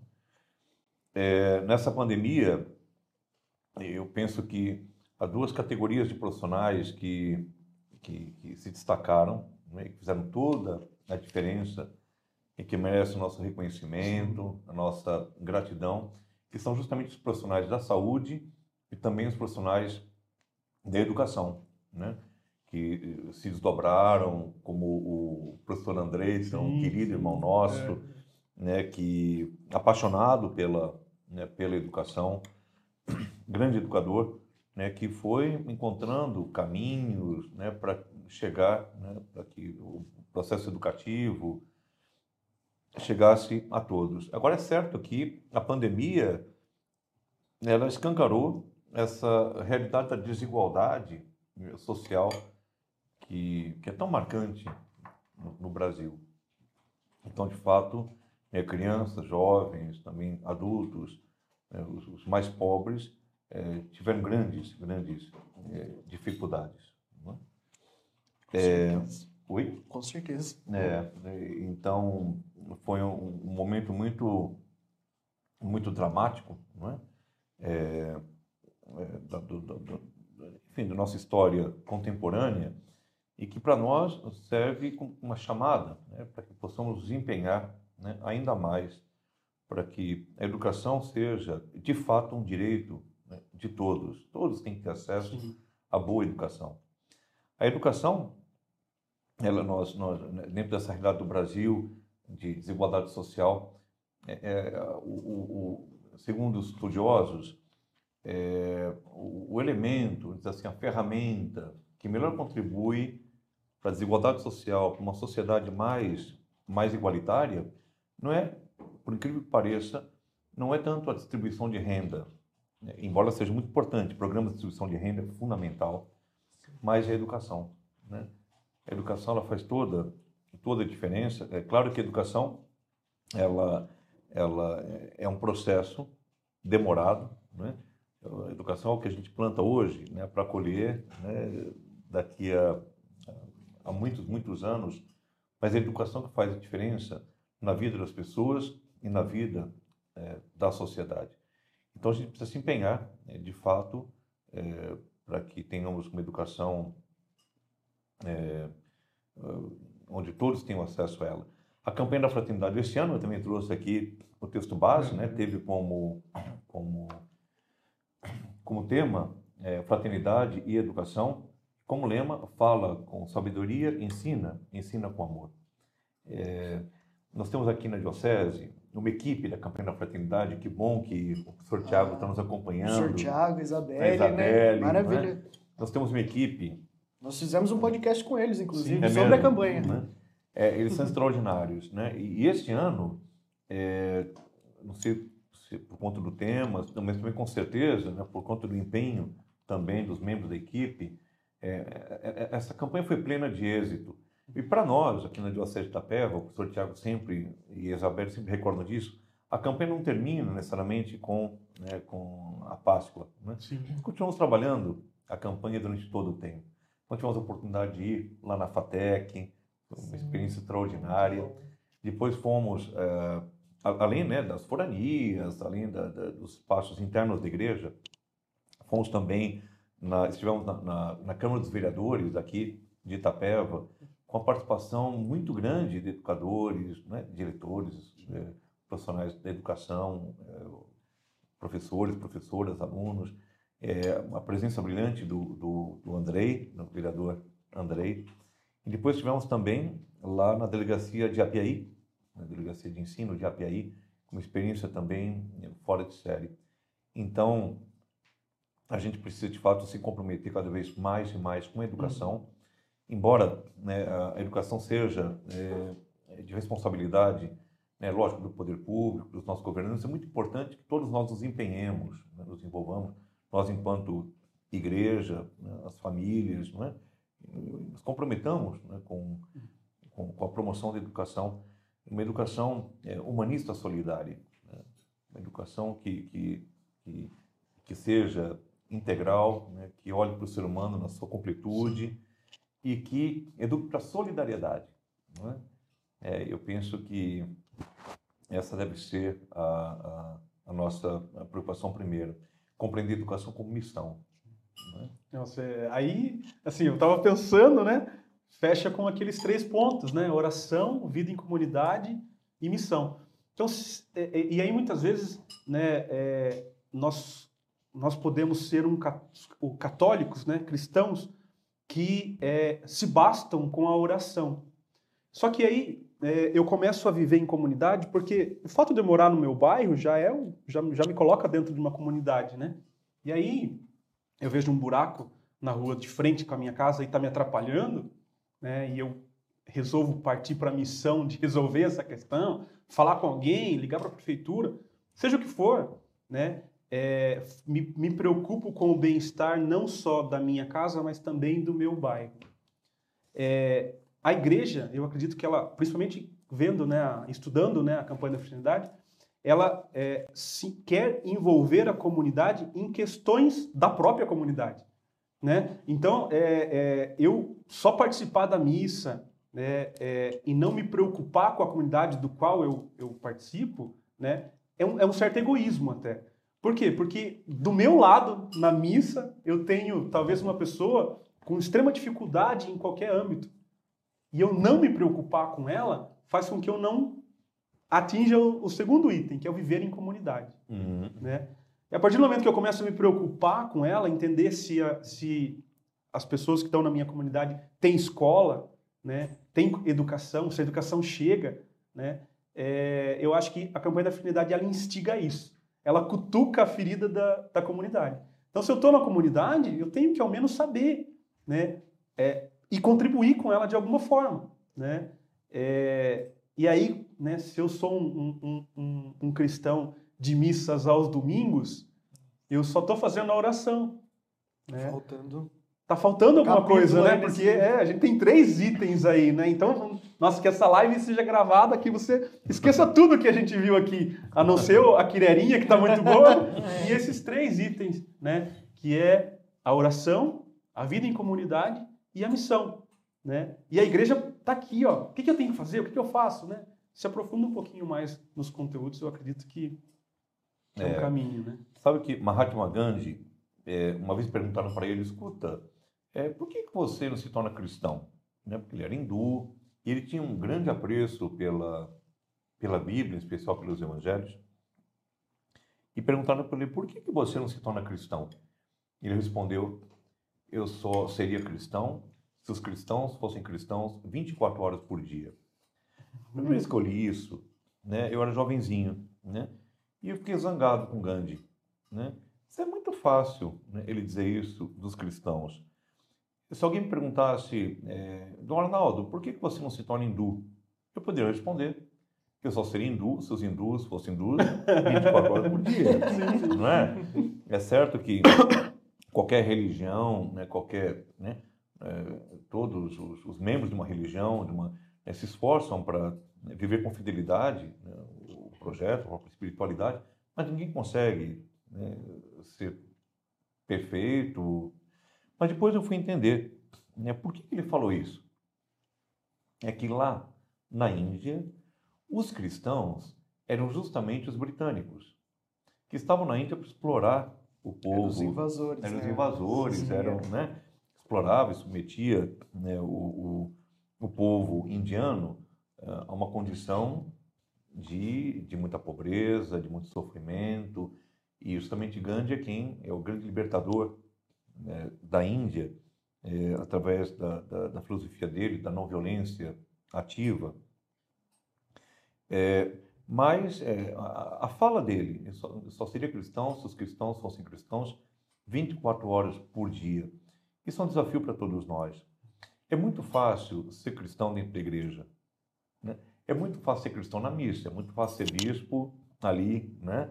É, presidindo a celebração, ali é muito fácil. A dificuldade é sermos cristãos é, da porta da igreja para fora, fora, não é?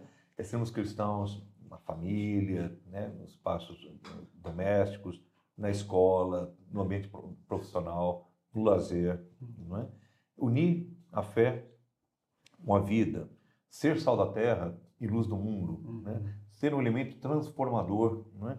É aí que né, aí que está o desafio para todos nós. Não é? Principalmente nos nossos momentos particulares. Né? Exatamente. Porque é, quando o pecado ele tem ainda um reflexo social, é fácil você se, se policiar para não cometer. Quando o pecado não tem um reflexo social, aí é que você vê o caráter, de Exato. fato. Aí é difícil. É hora que você precisa se policiar mais. E, e nós, né, que, que evangelizamos na internet, é, estamos num ambiente de secreto. Uhum. De certa forma, usando uma expressão bíblica, é um momento que a pessoa está ali só ela. Então é necessário que haja né, o conteúdo religioso também por isso. Uhum. Para que a pessoa que esteja prestes a cometer é, um pecado dentro do, do ambiente online, que ela se policie, se olhe e fale, não, tá na né, passou aqui o Vale de Deus, não, vou assistir o Vale de Deus, tá tudo certo, e todos os outros conteúdos que são muito bons. É, vou, vou deixar vocês comerem um pouquinho, vou falar com o pessoal que está ah, que tá, que tá nos acompanhando. Então aí vocês podem comer um pouco, porque o meu prato já está quase vazio já.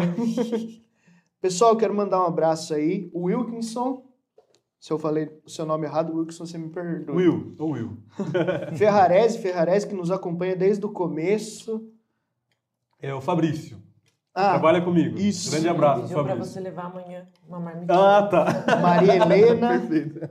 Paulo Carvalheiro, abraço. Meu irmão. Irmão. Fala aí, meu querido irmão. Muito obrigado por acompanhar. Daiane Gonçalves. José Mauri, meu pai. que maravilha, gente. Meu irmão Matheus também. Vou dar um abraço aqui para ele. Pessoal, compartilhem essa live se isso está sendo relevante para a tua vida. Compartilhe para que isso chegue para mais pessoas. É muito feliz, né? Estou vendo minha família aqui em peso. Estou muito feliz. Ah, o, o, o, seu conterrâneo lá, o Gabriel, né? Do OHV, ó, é, OHV mesmo, isso, falei certo. Oração, humor e vocação. Humor vocação. Inclusive, Olha, é uma Gabriel, dica Gabriel é, é, uma dica de, de podcast. De podcast. Né? É, Gabriel faz um podcast também. É, e nós estamos no TikTok. então, assim, tem dancinha no TikTok, mas o Vale de Deus está lá também. mas tem oração também. Tem oração também. E encontrei o Gabriel no TikTok. E aí ele é de Itapeva? Não. De onde que é a cidade? Você lembra? De onde que ele é? Eu sei que é norte, né? É manda para mim, Gabriel. Manda Gabriel, aí, manda pra gente qual que é a Me sua perdoe, cidade. eu esqueci.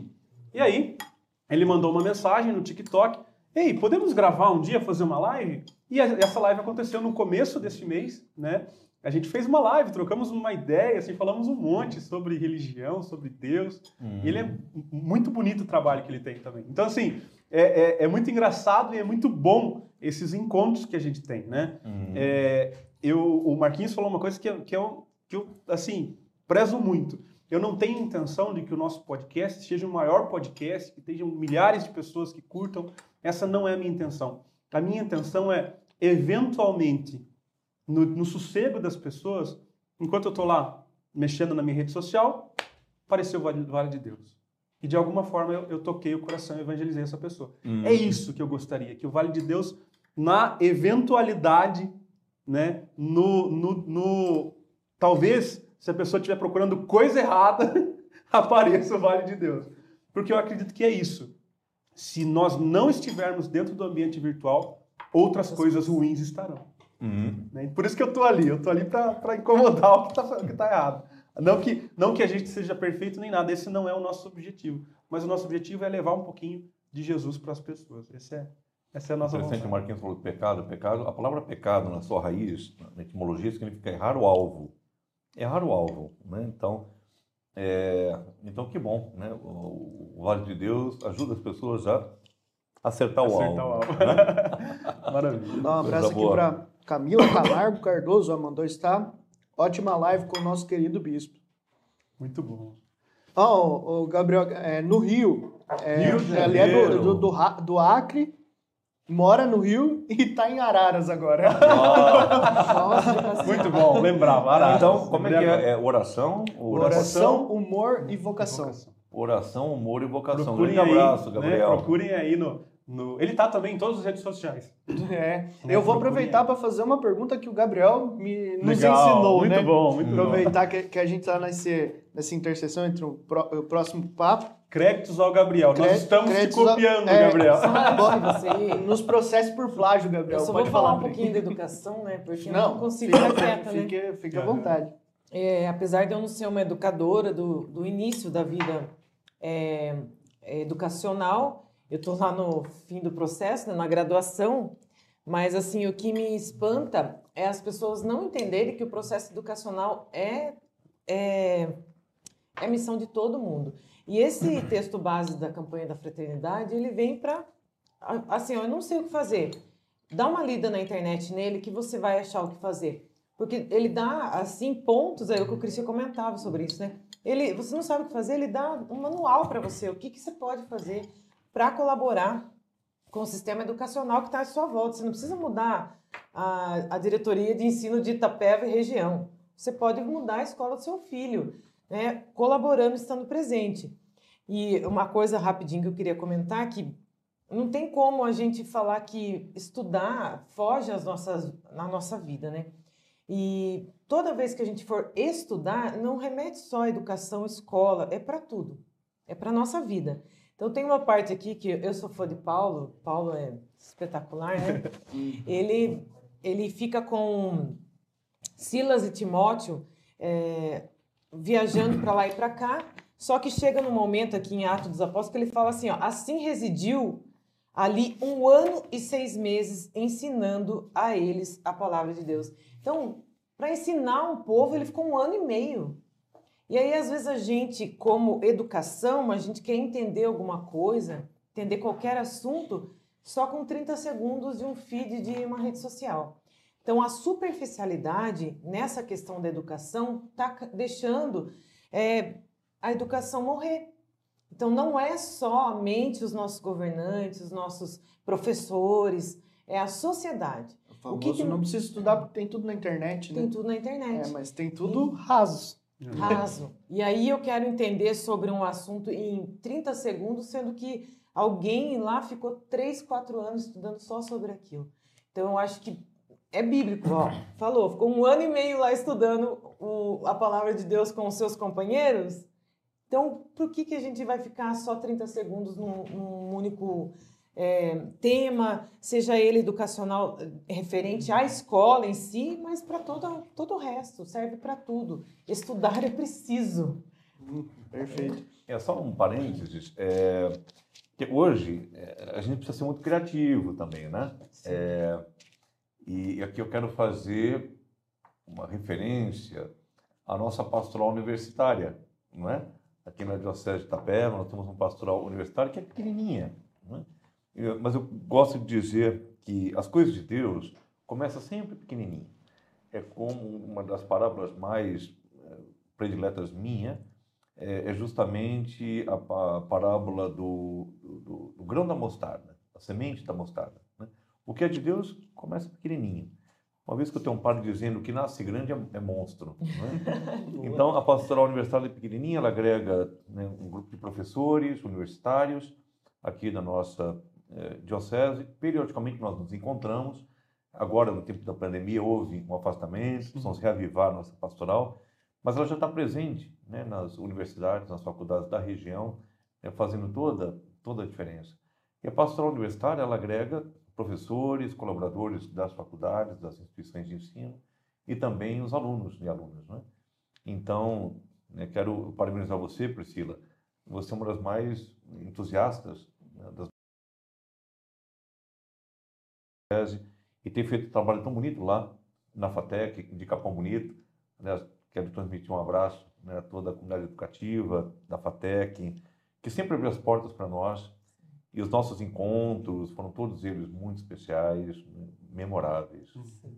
E você lá está fazendo toda a diferença. Parabéns. Obrigada.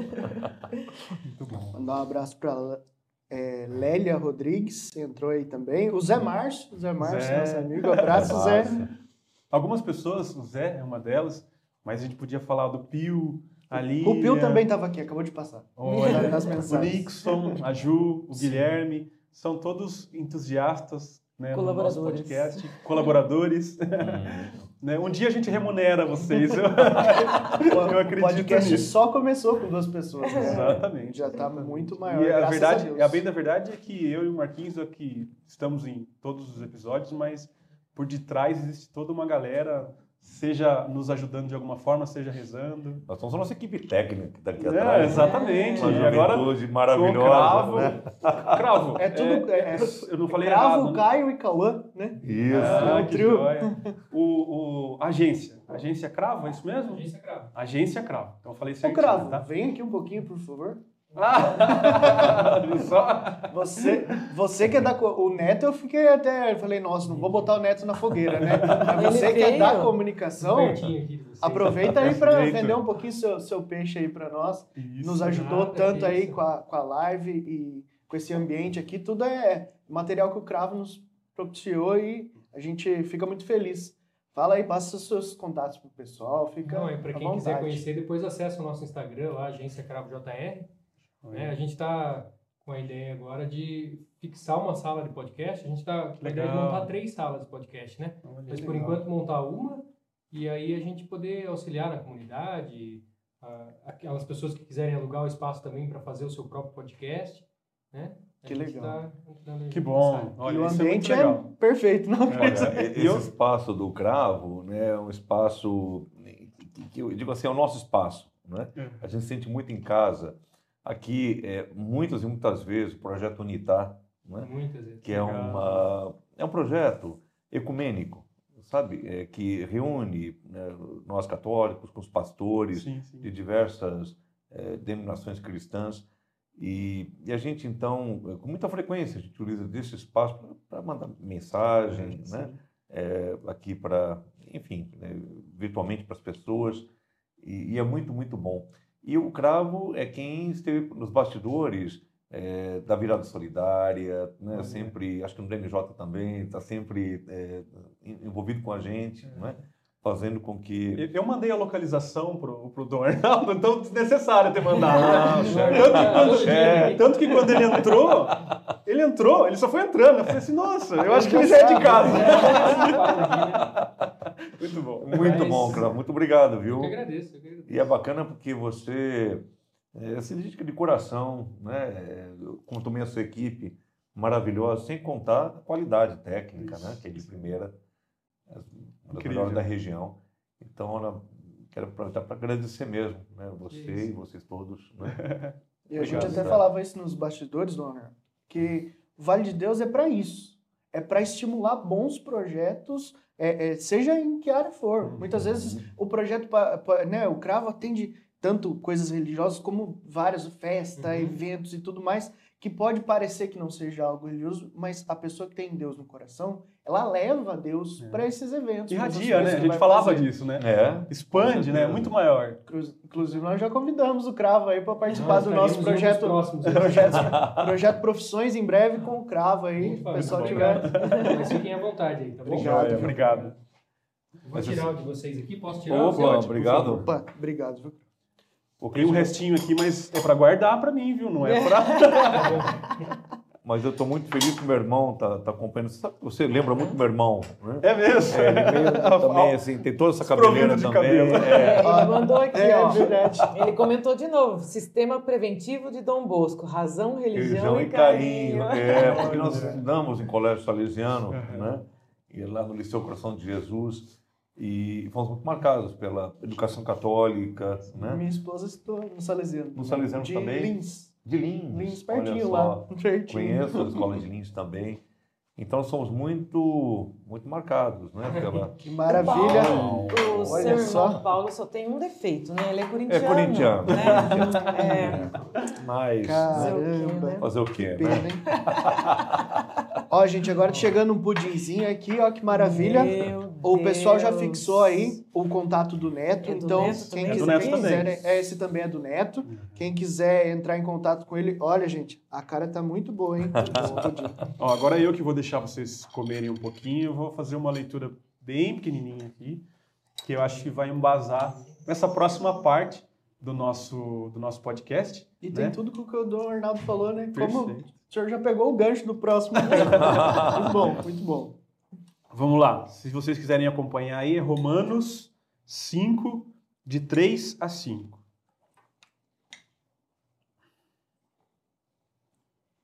Eh, Cadê aqui? E não é só. Nós nos gloriamos também nas tribulações, sabendo que a tribulação produz a perseverança, a perseverança a virtude comprovada, a virtude comprovada a esperança. E a esperança não decepciona, porque o amor de Deus foi derramado nos nossos corações pelo Espírito Santo que nos foi dado. Hum. Então, nessa passagem, São Paulo fala das tribulações. E é impressionante quando, quando a gente medita os Atos dos Apóstolos, também as, as cartas paulinas, é impressionante verificar quantas tribulações São Paulo passou. Não é? Ele foi apedrejado, ele foi açoitado, foi preso, é, sofreu naufrágios, até picada de cobra. Né? então, é, é, São Paulo é, padeceu tantas, tantas né, tribulações. E ele, é, não que fosse masoquista, mas ele se, é, se, se gloriava. Ele, ele, ele é, entendia que, é, através da tribulação, ele se unia a Cristo Jesus na sua, na sua paixão. Certa vez ele disse: Eu completo na minha carne aquilo que faltou né, é, na paixão do Senhor. Não que tivesse faltado alguma coisa. Uhum. Claro que a, a, a, a, paixão do Senhor, né, a nossa redenção é completa, é total. Né? Uhum. Né? Mas permanece aberta né, para que a gente possa é, também é, tomar parte dela, unir o nosso sofrimento ao sofrimento de Cristo Jesus, né, é, em vista não só da nossa própria salvação, do nosso crescimento espiritual, mas também tornar o sofrimento nosso um sofrimento redentor, né? um, ato, um ato de amor. Essas coisas só entende quem faz a experiência da vida no Espírito, é quem caminha, quem caminha na fé. Então, ele diz, olha, a tribulação gera né, a perseverança, a perseverança. É? É, é? muito fácil a gente perseverar é, na fé quando tudo vai bem, é? mas é tão difícil né, a gente perseverar na fé na provação. O ouro se prova pelo fogo. Né? É na tribulação que, que, nós damos testemunho, testemunho da fé. Os santos e santas né, da nossa igreja é, são bons exemplos disso quando a gente conhece a vida de uma parte dos nossos santos, é, não foi tudo fácil, é?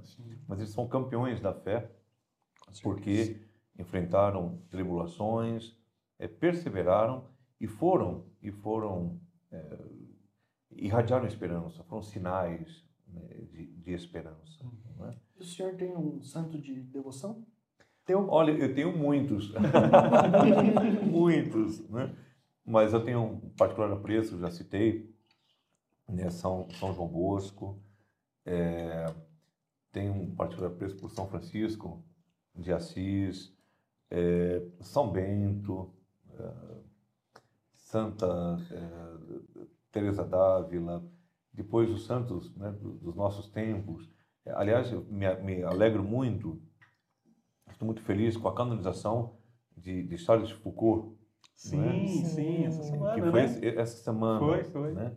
é, um, um, um, um, santo né, que dá um, testemunho de, de, de, amor a Deus é, junto às comunidades é, dos uh, comunidades árabes, muçulmanas, uhum. né?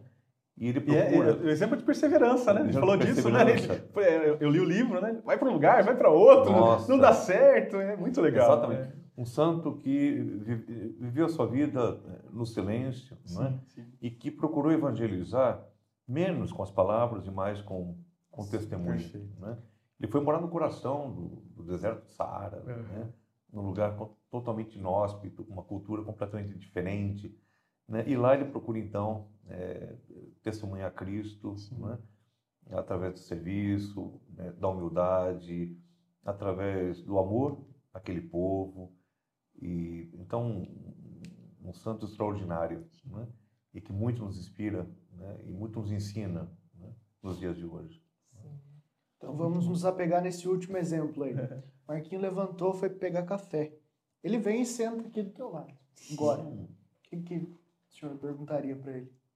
Como assim? Eu... O santo. O, o, o, é, ah! Ele sentou aqui, está no meu lugar aqui. Qual que seria a sua pergunta para o seu santo de devoção? Olha, é... deixa eu pensar. Para São João Bosco, o que é que eu perguntaria para ele? Olha, é, eu, eu ficaria curioso. Né? Olha, é, é, Dom Bosco, se você estivesse hoje conosco, né, que claro que ele está, né, intercede por nós, uhum. mas se estivesse aqui conosco, né, é, o que é que, qual, qual orientação, qual conselho você daria para nós, né, é, no que se refere à evangelização da juventude? Né? O que você queria dizer para a juventude de hoje? Né? E para nós que né, entendemos a nossa missão de evangelização e que é, amamos os jovens, né? que dica você daria?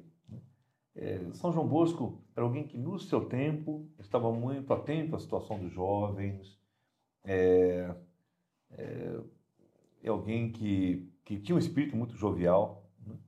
e que, né, enfim, conduziu né, muitos, muitos jovens para Jesus. Mas eu gostaria de perguntar, escuta, hoje, né, que dica você daria para nós? Né? Perfeito. Tenho certeza que acho que ele responderia: olha, mas vocês estão no caminho, né? A juventude está toda é, ali antenada, ou então está é, tá, tá é, navegando nas redes sociais, né? Eu acho que ele diria: olha, vocês, vocês Vale de Deus, estão de parabéns. Né? São Muito jovens, né? E, e, São João Bosco dizia que é importante que os jovens evangelizem os jovens, né?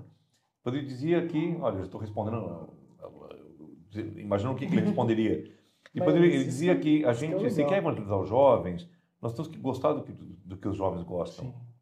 Né? E vocês mais do que eu, porque eu sou de uma geração que ah, é tão, rede social para mim é tão complicado, mas vocês é, né, gostam né, das, das, redes sociais, estão é, de alguma forma conectados, né? E, de, e o mais importante, é claro, eu acho que é o testemunho, né? Vocês são jovens também e que né, enfim, mas, mas ficaria curioso para saber o que, que ele, que dica que ele daria para nós hoje, né, qual a inspiração. Muito bom. Né? Na verdade, é, eu, eu, eu, vendo né, o senhor assim, respondendo como se fosse um busca, a gente tenta fazer isso mesmo, né? Hum. É, é, essa a ideia. A gente, é, se a gente se aproxima, a gente quer tentar pensar como é. ele. Como ele. É muito bom, muito bom. Eu, pensando né, nessa questão, o senhor falou, me veio uma ideia de que muitas vezes a gente é, olha os jovens com uma coisa, não, mas jovem hoje tem acesso a tudo, se vira, faz tudo, mas ele é jovem. Então, rememora, né? Como que é na nossa vida ali na infância, na, no início da juventude. É, nós não tínhamos é, parâmetro para um monte de coisa. Um monte de coisa foi com a experiência que veio chegando na nossa vida. Né? Eu sempre brinco que todo mundo fala, é, eu queria ser mais novo, mas com a cabeça de agora. Ninguém quer ser mais novo e voltar a ter a cabeça que uhum. tinha antes, né? Então a experiência ela faz muito parte da nossa vida. Nós precisamos entender que mesmo os jovens de hoje tendo acesso a muita coisa, mas falta experiência, né? Até queria puxar um, um tema dentro dessa nossa questão de de evangelização e de redes sociais e tudo mais, nós precisamos ter um olhar não só para os jovens, mas para cada geração de uma forma diferente. Se é, nós pensarmos em questão da. E, até foi um tema que estava naquele documento que o senhor nos passou é, o combate às fake news. Se nós tratarmos é, todas as gerações do mesmo jeito, nós vamos ter um tratamento deficitário. Porque como é, é, curioso, eu fui pesquisar a respeito. Existe, nós já vivemos, nós temos três gerações di distintas com relação à internet. Uma geração que não, é, que viu a internet nascer, mas não se interessou e só veio entrar na internet depois que a internet já estava consolidada como meio de comunicação e tudo mais. Nós temos uma outra geração que viu a internet nascer e já passou a fazer parte daquele mundo. Então viu a internet precária no começo e ela se tornou o que se tornou hoje. E tem uma geração que só nasceu com a internet já é, existindo da forma que é. O que que esse, o que que esse problema gera? Existe uma geração que fez a transição direto lá da televisão e do rádio para TV, para a internet. Então ele estava acostumado a olhar para uma tela e dar credibilidade para essa tela. Só que essa tela aqui não tem a mesma credibilidade. Porque para chegar ali, é, lógico, né? Temos exceções, mas é, precisa ter uma curadoria, um profissional que faz, ou é um jornalista, ou, ou é um comunicador, mas é uma pessoa que tudo que ela fizer ali é, tem uma repercussão. Então é, haverá uma cobrança em cima disso. Uma revisão. Na internet, não. Na internet, qualquer um posta o que quiser. Sim. Então, essa geração, geralmente dos mais velhos, que entraram direto na internet consolidada, transitando da TV para a internet, dá uma credibilidade que a internet não pode ter. Nós temos que olhar para essas coisas e pesquisar, falar, não, tá estranho isso aqui. Vou entrar, né? É, se, se, é uma, uma coisa de medicina, vou entrar, ligar para o médico, perguntar para alguém da área da saúde, é isso mesmo? Né? Nós passamos por isso na, na pandemia. Precisamos ir atrás de quem tem a informação precisa. Falava sobre com a Ju assunto. sobre isso, né? Sim, No episódio sim. sobre jornalismo. A Juliana, editora do Itanews, né? A gente Uhum. entrevistou, fez um podcast com ela e ela falava justamente disso, da importância de se conhecer as, as partes, né? E se, se entender. Perfeito. E, né, mais na área das notícias, mais isso. Pegou uma notícia, achou estranho? Desce até o final. Tem alguém assinando essa notícia É. ou é simplesmente um conteúdo que te passaram? Vamos com, com calma. Então Uhum. vamos olhar para ver a respeito. Né? Se tem um jornalista, também entrar em contato, falar assim, não, é, de onde veio essa informação? Se, se informar. Nós precisamos ter é, tanto curadores no sentido de nos mostrar boas fontes, como ter aquela sensação de, opa, é, eu preciso ver, principalmente antes do quê? De passar para frente. Exatamente. A hora que você tá ali e que você recebeu aquela notícia, isso já te contaminou. Sim. Se for uma coisa boa e você passar para frente, você está curando as pessoas daquele problema. Se é uma coisa ruim e passar para frente, você está transmitindo um vírus para frente. Uma coisa ruim que vai trazer coisas negativas para a sociedade. E tem uma geração, que é essa geração do meio, que eu falei, que ela tem mais facilidade de perceber isso. Você po- é, pode ver que é ali do pessoal que é dos, vamos dizer, 25 até os 45, 50 e um pessoal de 60 que também pegou o começo e já quis participar. Eles olham e falam assim: não, gente, mas até semana passada isso aqui tava uma bagunça. Tava uma propagação de coisa que a gente não sabia. Né? Antigamente a gente vivia muito. Você abria site de qualquer coisa, de qualquer assunto, as pessoas entravam e aquilo. Ninguém dava credibilidade para aquilo. Né? E aí o problema maior. É aí que a gente chega na juventude. A juventude não passou por esse processo. Ela entrou direto, ela não tem a referência ainda da, da televisão, que ajuda a ter um pouco de senso, de falar, não, não, tem gente. É, é, o meu irmão que está aqui nos acompanhando na live, meu irmão não assiste televisão aberta desde que ele nasceu, praticamente. Ele, ele é, é, acompanha a internet, acompanha algumas coisas, mas ele é, é mais ligado é, na internet mesmo. Ele não tem é, essa, essa conexão que nós tivemos ainda de, não, peraí, eu vou ver. Passou no Jornal Nacional, né? Ah, então deve ser uma notícia que, que o, Bra- é séria, o Brasil inteiro está sabendo. Um jornal, né? Conhecido, a gente falou do Itanews, né? Itanews, Estadão, Folha, tá lá, tem um jornalista assinando, tem essa relevância. O jovem não. O jovem ele vai ver no Instagram, no Twitter, no TikTok, No TikTok. e vai olhar e falar assim: não, é isso aqui que está valendo. E hoje nós sabemos que a imagem pode ser manipulada, o som pode ser manipulado. Tem muito mais meios de você enganar as pessoas. Né? Eu estava conversando nos bastidores aqui com o Cravo antes de, de começarmos que é, hoje tem como você colocar o rosto de uma pessoa na, na outra, né? E daí, imagine a, a- quão prejudicial é isso. né? Se você não souber usar bem. Porque daí você mudou, é, consegue repetir perfeitamente o rosto, a voz de alguém, para você gravar um vídeo falso Uhum. e viralizar rapidinho, né? Simples, né? Então eu queria que, a gente falasse um pouco disso, de- desse cuidado que nós precisamos ter Uhum. nesses tempos de hoje é, e na evangelização também, né? Eu acho que é um cuidado. Olhar e falar assim, nossa, te- tem, gente que está descobrindo um Jesus que a gente nunca viu. E falando assim, nossa, mas eu não vi, não, onde que está escrito isso? Que Jesus falou assim, que Jesus fez desse Uhum. jeito, que Jesus fez do outro. Esses dias eu até achei engraçado. Tava um rapaz é, fazendo uma, uma pregação e ele falava assim, não, é, eu vou fazer é, uma tatuagem na perna assim, compridão, porque Jesus tinha uma tatuagem, eu vou fazer igualzinho de Jesus escrito assim.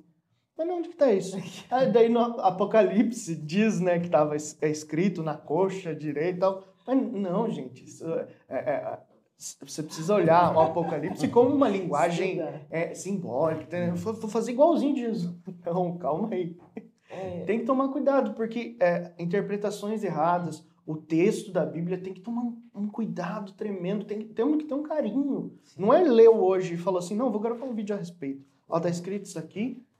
Não. É, muitas vezes a, a gente que, que gosta de estudar lê 300 vezes para falar, nossa, não, não era nada uhum, disso, uhum, né? É, é, até é, para é, embasar um pouco essa nossa conversa, eu estava vendo né, é, João 8,32 lá, que é famoso, né? Conhecereis a verdade, a verdade vos libertará.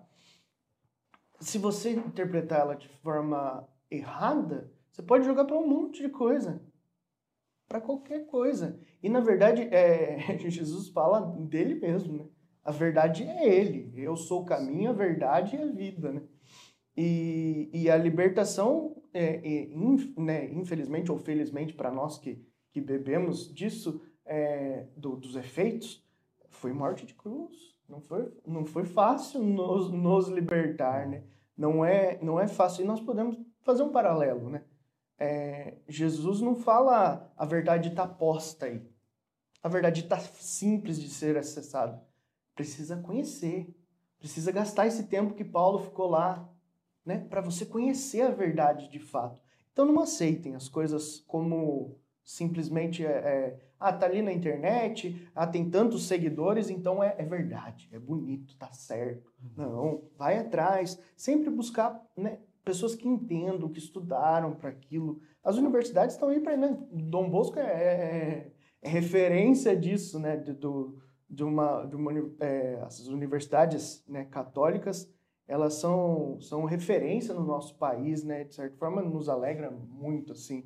É, a gente sabe que é muito difícil lidar com a educação e nós temos um, um país muito deficiente disso ainda. O Dom Arnaldo falava, né, que a desigualdade social ela nem é o, o problema maior. Né? Se a educação fosse universalizada, você dava meios, você dava subsídios para a pessoa ir atrás. De, de, sabe como né? Mas agora, se, se a, a, educação ela é, é pontual, nos grandes centros, e a gente vive, como o Christian falou, numa bolha.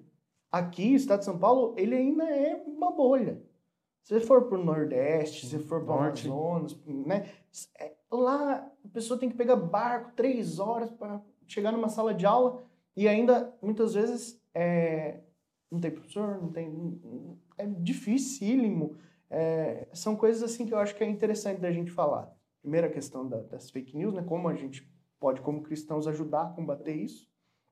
E segundo, é, essa deficiência que a gente tem mesmo na nossa sociedade de pessoas que olhem para cada geração de uma forma diferente para explicar esse problema. Você contou a história da, da tatuagem na coxa, né? Da, me lembrei de uma, de uma piadinha que eu escutei lá na Itália. Então, o menino chegou da catequese em casa e a mãe perguntou, filho, o que, é que você aprendeu na catequese hoje? Eu disse, ah, eu aprendi né, um homem, um grande profeta chamado Moisés. E Moisés, ele, eh, o povo dele, o povo hebreu, vivia escravo no Egito, e Deus, então, é, suscitou Moisés né, como líder né, para conduzir aquele povo do Egito né, para uma terra nova, né, para a terra prometida. E aconteceu quando eles estavam saindo do Egito. Né, eles estavam saindo, estava lá o exército é, do faraó atrás deles, né? E chegou um momento que tinha um, tinha um mar, né? à frente deles, não tinha como atravessar.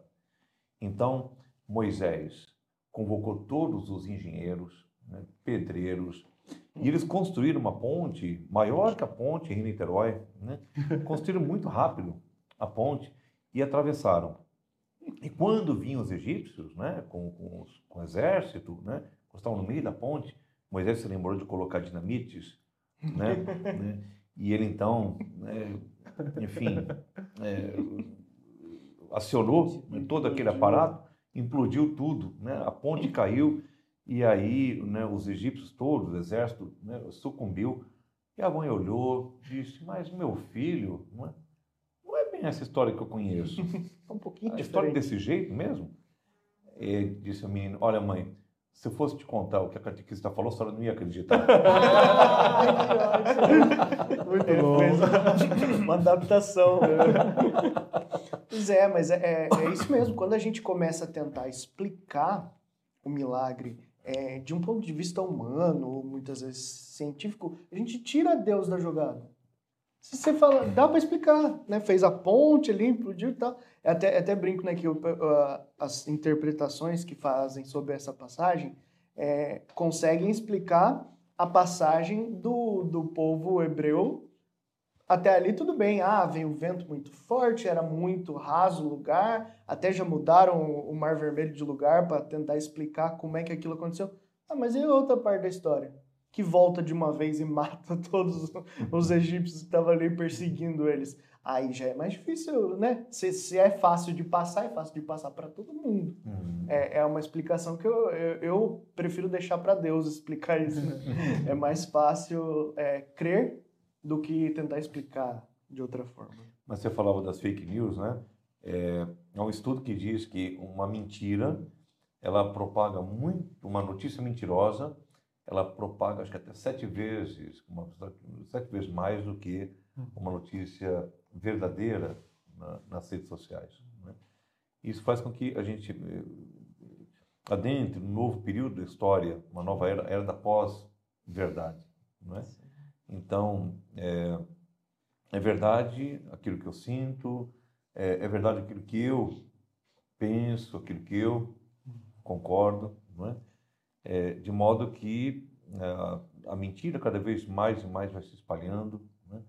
e vai tomando lugar da verdade. Então, o que, que a gente pode esperar né, de uma sociedade, de um mundo né, que, que vai sendo construído, engendrado na mentira? né? Então, é, de fato, esse é o, o- o lado ah, perigoso né, das redes sociais, que a gente tem que estar muito, muito atento. Não é? E tem pessoas atentas a essa estatística que o senhor falou, no sentido de usar as fake news para propagar pro- bem, né? É, é, vírus, malwares, coisas na rede mesmo. É. Eu vou colocar numa notícia boa? A própria promoção pessoal também, né? Sim, sim, com certeza. É, é, é muito embasada nisso, né? Mas, Arnaldo, eu acho que cabe muito bem, é, e o senhor mandou esse texto para que a gente pudesse estudar, que é a mensagem ao povo brasileiro da 59ª Assembleia Geral da CNBB. Uhum. E fala, aborda muito bem isso, né? Porque a gente está prestes a iniciar o período eleitoral e aí a gente sabe que fake news né, é, é, é que nem é o novo santinho, né? Santinho de tá em todo lugar e aí é, e o texto que, que eu li também da Bíblia é o trecho que a carta inicia, né? A esperança não decepciona, que é Romanos 5:5. Eu tentei ler um pouquinho mais para a gente ter um contexto, mas basicamente é isso. É, como ter esperança, né? Sabendo que a gente vive nesse mundo, que fake news ele está muito mais presente, né? É, eu vi uma, um, jornalista falando assim: a gente precisa criar novas formas de jornalismo, porque a notícia é, é, verdadeira você tem que pagar, você tem que comprar o jornal, você tem que é, assinar. Agora a gente assina pelo, pelo celular, né? a gente tem que assinar, pagar 9, 10 reais por mês para receber notícia. A notícia verdadeira ela é paga e a fake news é de graça. Uhum. Né? Então isso é, é chocante, até aí é verdade, é né? desigual, né? É desigual. A fake news espalha muito mais do que a notícia verdadeira, né? É, Como ter esperança nesse período, né? Só uma coisa antes, você sabia que no Brasil, o Brasil é o segundo país mais perigoso né, para os jornalistas. Nós só perdemos para o México. não é? É, nas Américas, é, a- o, o jornalismo é uma profissão de risco. Né, risco. Então, a gente estar muito, muito atento a isso. Não é? São muitos é, jornalistas né, que, que sofrem retaliações, né, perseguições, e muitos até é, não somente sofrem ameaça de morte, como acabam é, sendo mortos. Sim, sim, né? sim. é, por conta do trabalho. né? Então é uma realidade muito séria, muito triste. Né? Sabe que é, nós tivemos uma fraternidade alguns anos atrás, acho que na década de 90, que fraternidade e comunicação. Uma das coisas que, que eu conservo até hoje, não aprendizado, o que eu aprendi naquela campanha, é que é, acho que 95% é, das, das ah, das desavenças, 95% dos problemas na família, na comunidade, no ambiente de trabalho, né, na igreja, enfim, né, no, é, se dá pela falta de comunicação, né, ou pela má comunicação, ou a falta de uma boa comunicação, né? E, e veja, né, Deus é comunicação, né? É, é, Jesus é o Verbo né, que se fez carne, né? Ele é a palavra, né? Ele é a palavra, né? É próprio do amor, como nós já conversamos, né, enfim, comunicar-se. Né? O amor nunca é, fica contido em si mesmo. Né? Então, como é importante a gente refletir sobre a boa, a boa comunicação. E aqui também quero fazer é, uma, uma, uma, menção honrosa às, à congregação das Paulinas e dos Paulinos, uma congregação religiosa né, que tem como missão evangelizar pelos meios de comunicação. É? Mas vamos lá, é, é, eu acabei. Ah, você falou sobre a mensagem. Isso, a, a, a esperança não decepciona. A esperança não né? decepciona. E, né? a, gente precisa, a gente precisa se carregar disso, porque é, é quase como uma bateria mesmo, né? A Com gente certeza. acaba né, recebendo tanta informação ruim, tanta coisa ruim, e aí a gente sabe que isso é um problema, mas parece que a gente não vê solução na frente, e aí a gente está prestes a um período né, eleitoral. Ou seja, a gente tem que tomar decisões, tem que ter responsabilidade sobre elas mas e aí, né? Uhum. Será que a gente não vai né, tropeçar nisso? Será que eu não vou ser seduzido por uma fake news e não saber? É. Ou seja, como ter esperança? Veja que é, essa mensagem, então, é, ela abre a, a mensagem ao povo de Deus, é, de nós bispos, reunidos na 59ª Assembleia da CNBB, que foi na sua primeira parte online. Essa Assembleia não, ela não está terminada ainda. Sim, sim. Então, uma parte dela foi online, né, foi agora no mês de abril, ou maio, puxa, eu sou ruim de data. Acho que foi abril. E é, a outra parte vai ser, acho que agosto, aí vai ser presencial. Né? E nós, como de costume, escrevemos né, com muito carinho uma mensagem de esperança ao povo de Deus. É, no início dessa mensagem, nós congratulamos, justamente, nós já falamos aqui, os profissionais da saúde, também os profissionais da educação. Né?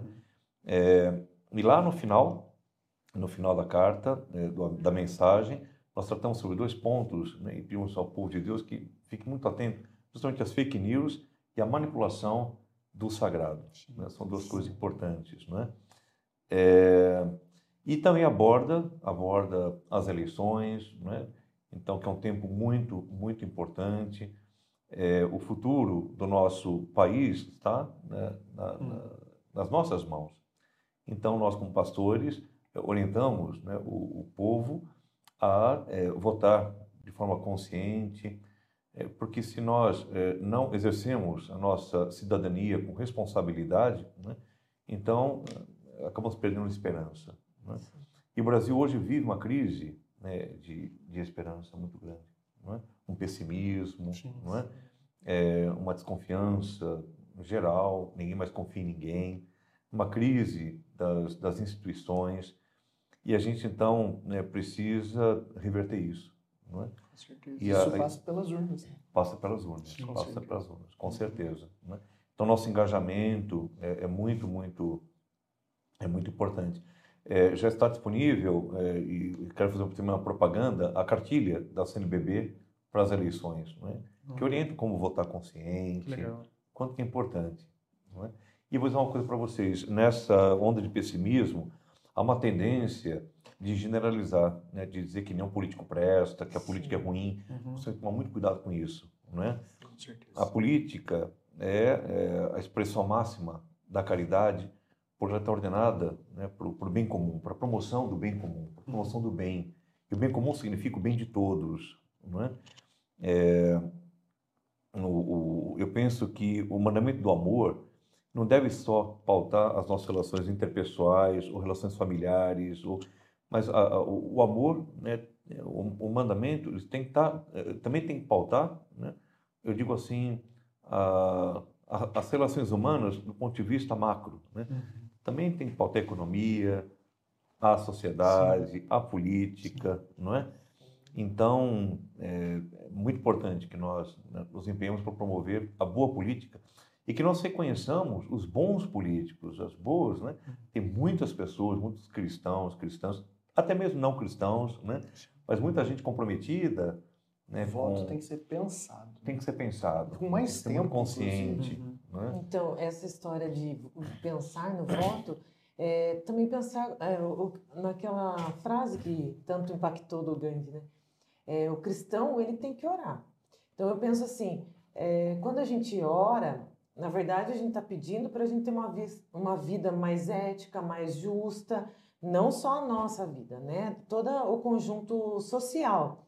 Então, quando eu me comprometo aí num site, por exemplo, você joga no Google lá, TSE, é, projeto do presidente, do vereador, do prefeito, ele vai te direcionar para uma outra plataforma onde está lá a primeira coisa, a vida desse candidato e o projeto para que ele está propondo para aquele.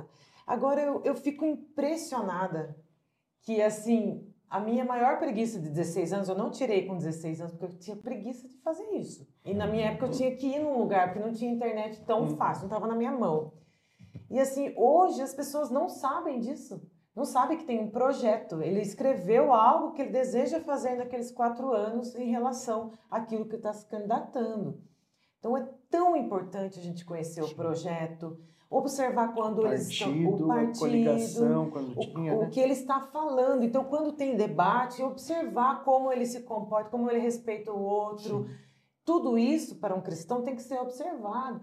E às vezes a gente por preguiça ou negligência mesmo, a gente acaba deixando de lado. Aí é, é engraçado porque dentro da, da nossa Sagrada Escritura, Jesus falou assim, ó, é, não é para abandonar a, a, política, né? Ele fala para gente, é, se alguém está fazendo alguma coisa errada, em relação às leis, você também está deixando de ser cristão. Então, dai a César o que é de César, né? dai a Deus o que é de Deus. Leu minha mente. Não é? Estava pensando então, nessa coisa. Você também tem que, para você ser um bom cristão, você também tem que ser um bom cidadão. Você tem que lembrar. Tem que dar a César o que é de César. Tem que dar também, a César, né? exatamente. Então, Perfeito. você tem que ir lá. É, eu estava aqui com a carta de Timóteo aberta aqui onde eles estão falando de Paulo, né? Ah, ele tem é, estuda desde criança a palavra e tudo mais. Daí ele fala assim: é, o poder da comunicação e sabedoria que conduz à salvação pela fé em Jesus Cristo. Toda a Escritura é inspirada por Deus e útil para instruir, refutar, corrigir, educar na justiça. Ou seja, não é adianta só também a palavra de Deus entrar, ai não, aqui está tudo certo. Mas olha que ele está falando, educar na justiça. Para ser justo, você tem que ter, ser um bom cidadão. Sim, com certeza. Não tem como a justiça entrar na nossa vida, e é uma né? coisa muito importante, né? A, a, gente, é, eu vejo que muita gente negligencia essa escolha. Se eu chegar para você, Pri, e falar assim, Pri, ó, tem um carnê aqui. Carnê é muito. É, explicar explicar para os mais novos. É. para os mais antigos, eu ainda vou falar borderô. tem, tem, um, tem uma conta aqui de quatro anos para você fazer. E essa conta não tem como abrir mão dela. Você pode assinar, vai, vai começar já. Você vai falar, não, peraí, Marquinhos, preciso ver lá minhas finanças, como é que tá, conversar com o Cris, eu posso assumir essa dívida, como é que nós vamos fazer para pagar essa dívida? Se eu tenho condição de assumir isso por todos esses anos. E aí a gente faz o voto, uma escolha assim de, de fila de. Muitas vezes de fila de votação. Eu, eu trabalho desde o ano de 2000 e 2011, 2012. Foi na eleição de 2012 que eu comecei a trabalhar nas eleições é, dentro do cartório, né? É, trabalho é, um tempo requisitado, outro tempo por conta do, do Tribunal de Justiça. E a gente percebe, quando vai fazer fiscalização nas escolas, que as pessoas estão pegando no chão ali, no dia, escolhendo Sim, seus candidatos ali. Sim. naquele momento, gente, se, se tem tanta intenção é, de, de pulverizar aqueles papeizinhos na frente dos pontos de votação, é porque tem muita Dá gente que resultado. ainda Sim. usa Uhum. disso para votar. Tem outro senso comum também, é, eu não vou perder meu voto, Sim, né? Eu não vou perder meu voto, então eu vou votar em em quem alguém. em alguém, Ou ou, quem tá ou na frente então na quem está na estatística. frente na estatística. Isso é, isso é ruim, né? Uhum. Isso é muito ruim, porque, e a Pri falou muito bem isso, é, você perde um tempo para fazer um carnê de 48 meses, você vai planejar, será que eu tenho esse dinheiro? Será que eu consigo pagar essa conta? Por que, que você não faz isso com o seu Com político? o seu voto. Com o seu voto? E quem vai escolher, Né? inclusive, o jeito que você vai pagar suas Exatamente. contas, talvez, né, daqui então, pra assim, frente. vale né, um esforço de sentar, de estudar, de entrar num site do TSE, de olhar um plano de governo, entender se aquilo está de acordo com os meus princípios, com os meus valores, com aquilo que eu quero para mim e para minha família. Não, eu, eu percebi isso, não, é- merece meu voto. Se ele vai ganhar ou se ele não vai ganhar, gente, isso depende Isso de uma é, outra isso é questão. bonito da democracia. Mas a minha parte eu fiz. Sim. perfeito. Então, a- acho que é- é- é- talvez seja um, um conselho a se dar, né? Se é, que, se se é que a gente pode dar um conselho nesse momento de, de política, né? De, de eleição. Mas é assim, perca um pouco mais o seu tempo, dispense o seu tempo para tomar uma boa decisão. Não tome uma decisão olhando o santinho que está na rua. E essa eleição agora ainda é mais complexa, porque nós precisamos entender os papéis. Muitas vezes o papel é, do presidente, do governador, está muito nítido, é mais fácil. O- Sim. os cargos do executivo, em geral, são mais fáceis de se compreender. Mas do legislativo é mais complicado. Nós precisamos olhar não só o candidato em si. Eu, eu converso muito disso com o meu irmão, que o voto no legislativo é um voto não só para aquela pessoa em si, mas o partido que ela representa. Ela não vai votar contra um partido, a, a diretriz do partido dela. Então, se você votou num candidato que pode ser uma pessoa excelente, mas você não concorda com o partido daquela pessoa, não é um bom voto. Uhum. Porque talvez a pessoa tenha boas ideias, mas ela não vai conseguir colocar em prática. Ou, ou, ele não vai, né, o candidato entrar, a candidata entrar, ela não vai votar de acordo com as convicções dela. Vem uma diretriz. É, Esse, esse, essa pesquisa é sim. Essa consulta é sim, essa consulta é não. Uhum. E é muito nítido. Nós precisamos tomar um cuidado a mais. E se nós fazemos, é, né, e aí falando como cristão, se nós tentamos é, buscar a santidade na nossa vida cristã, isso passa por é, escolher bem para quem nós vamos delegar as nossas funções. Porque senão isso não é querer ser santo de verdade. Aí eu tô sendo santo só na minha casa, fechadinho ali. Mas a hora que eu saio para a rua, eu, eu não me preocupo se o meu irmão vai ser bem cuidado. Ah, não, mas eu gostei daquele candidato porque ele é legal, porque ele é meu amigo, E- né? e isso é vida em comunidade, né? A gente já Uhum. falou isso, né? Isso é vida em comunidade, né? Sim. É eu entender que a gente mora num país muito defici- deficiente, a gente mora num país com muitos problemas sociais, que, que a grande maioria das pessoas são pobres, passam necessidades, têm fome, têm frio. A gente está vivendo esse período agora né, de Uhum. frio. Né? E aí, essa semana em São Paulo, acho que ho- hoje eu vi essa notícia, já são duas pessoas que morreram de frio. Né? E aí, o que, que, eu, o que, que eu estou fazendo e o que, que o governo está fazendo em relação a isso? Aí hoje eu vi uma, um post do é, Padre Júlio Lancelotti.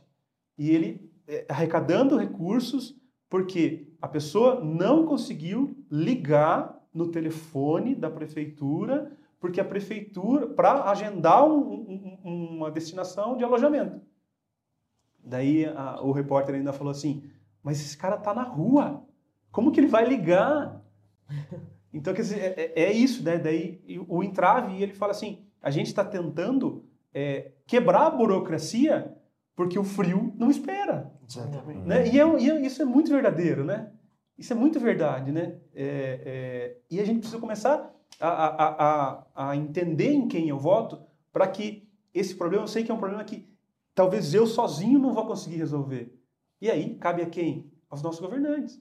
Cabe a minha escolha nesses governantes. né? Investir Então, a minha responsabilidade. para conseguir fazer com que a responsabilidade seja Exatamente, dividida, né? exatamente. É, você falou do, do morador de rua, né? É, essa semana eu li, são 32 mil moradores de ruas em São Paulo. 32 mil. É Meu maior Deus. que Itaquarivaí. Nossa. Aí eu fiquei pensando na minha humilde. Bem maior, né? É. Itaquarivaí. Então, eu fiquei pensando assim, gente, como que pode 32 mil pessoas morar na rua? Como que é? Aí, assim, a gente quer tanto ter empatia, quer tanto olhar no olho do outro e conhecer. Poxa, tem advogado, tem engenheiro, tem muita gente que, por conta de um- uma situação de, de doença mesmo, é, psicológica, é, não conseguiu se tratar, não teve apoio na família, foi para as drogas e algumas não foram para as drogas. Simplesmente não tinha apoio e foi para a rua porque lá ninguém enche a paciência dele, ele fica quietinho. Então, às vezes a gente julga, ah, esse cara aqui na porta do meu condomínio, esse cara aqui, né, fedendo xixi, não sei o quê. É, Padre Júlio Lancelotti, a parofobia, É. né? Que é o- o- os, os prédios, né?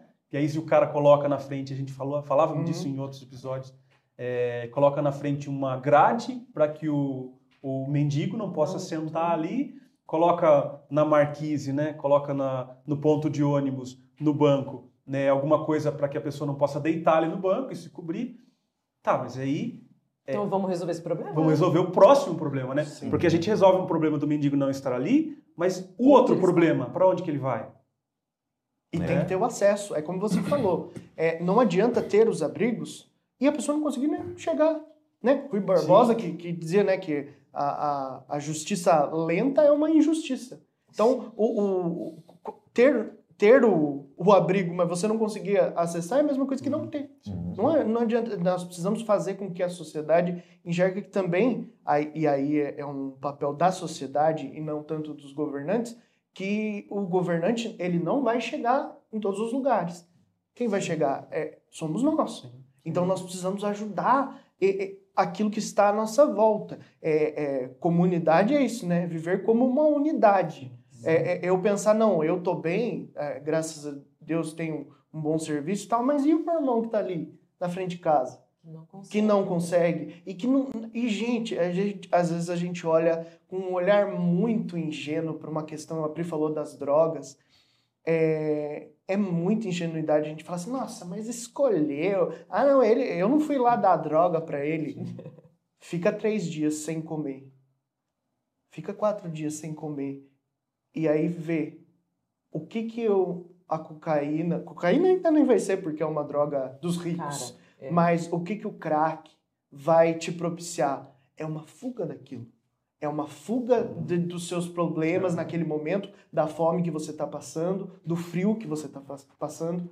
É, muitas vezes, né, na, na minha profissão, a gente tem acesso a pessoas nessas situações e os relatos são esses. Não, é, senão eu ia morrer.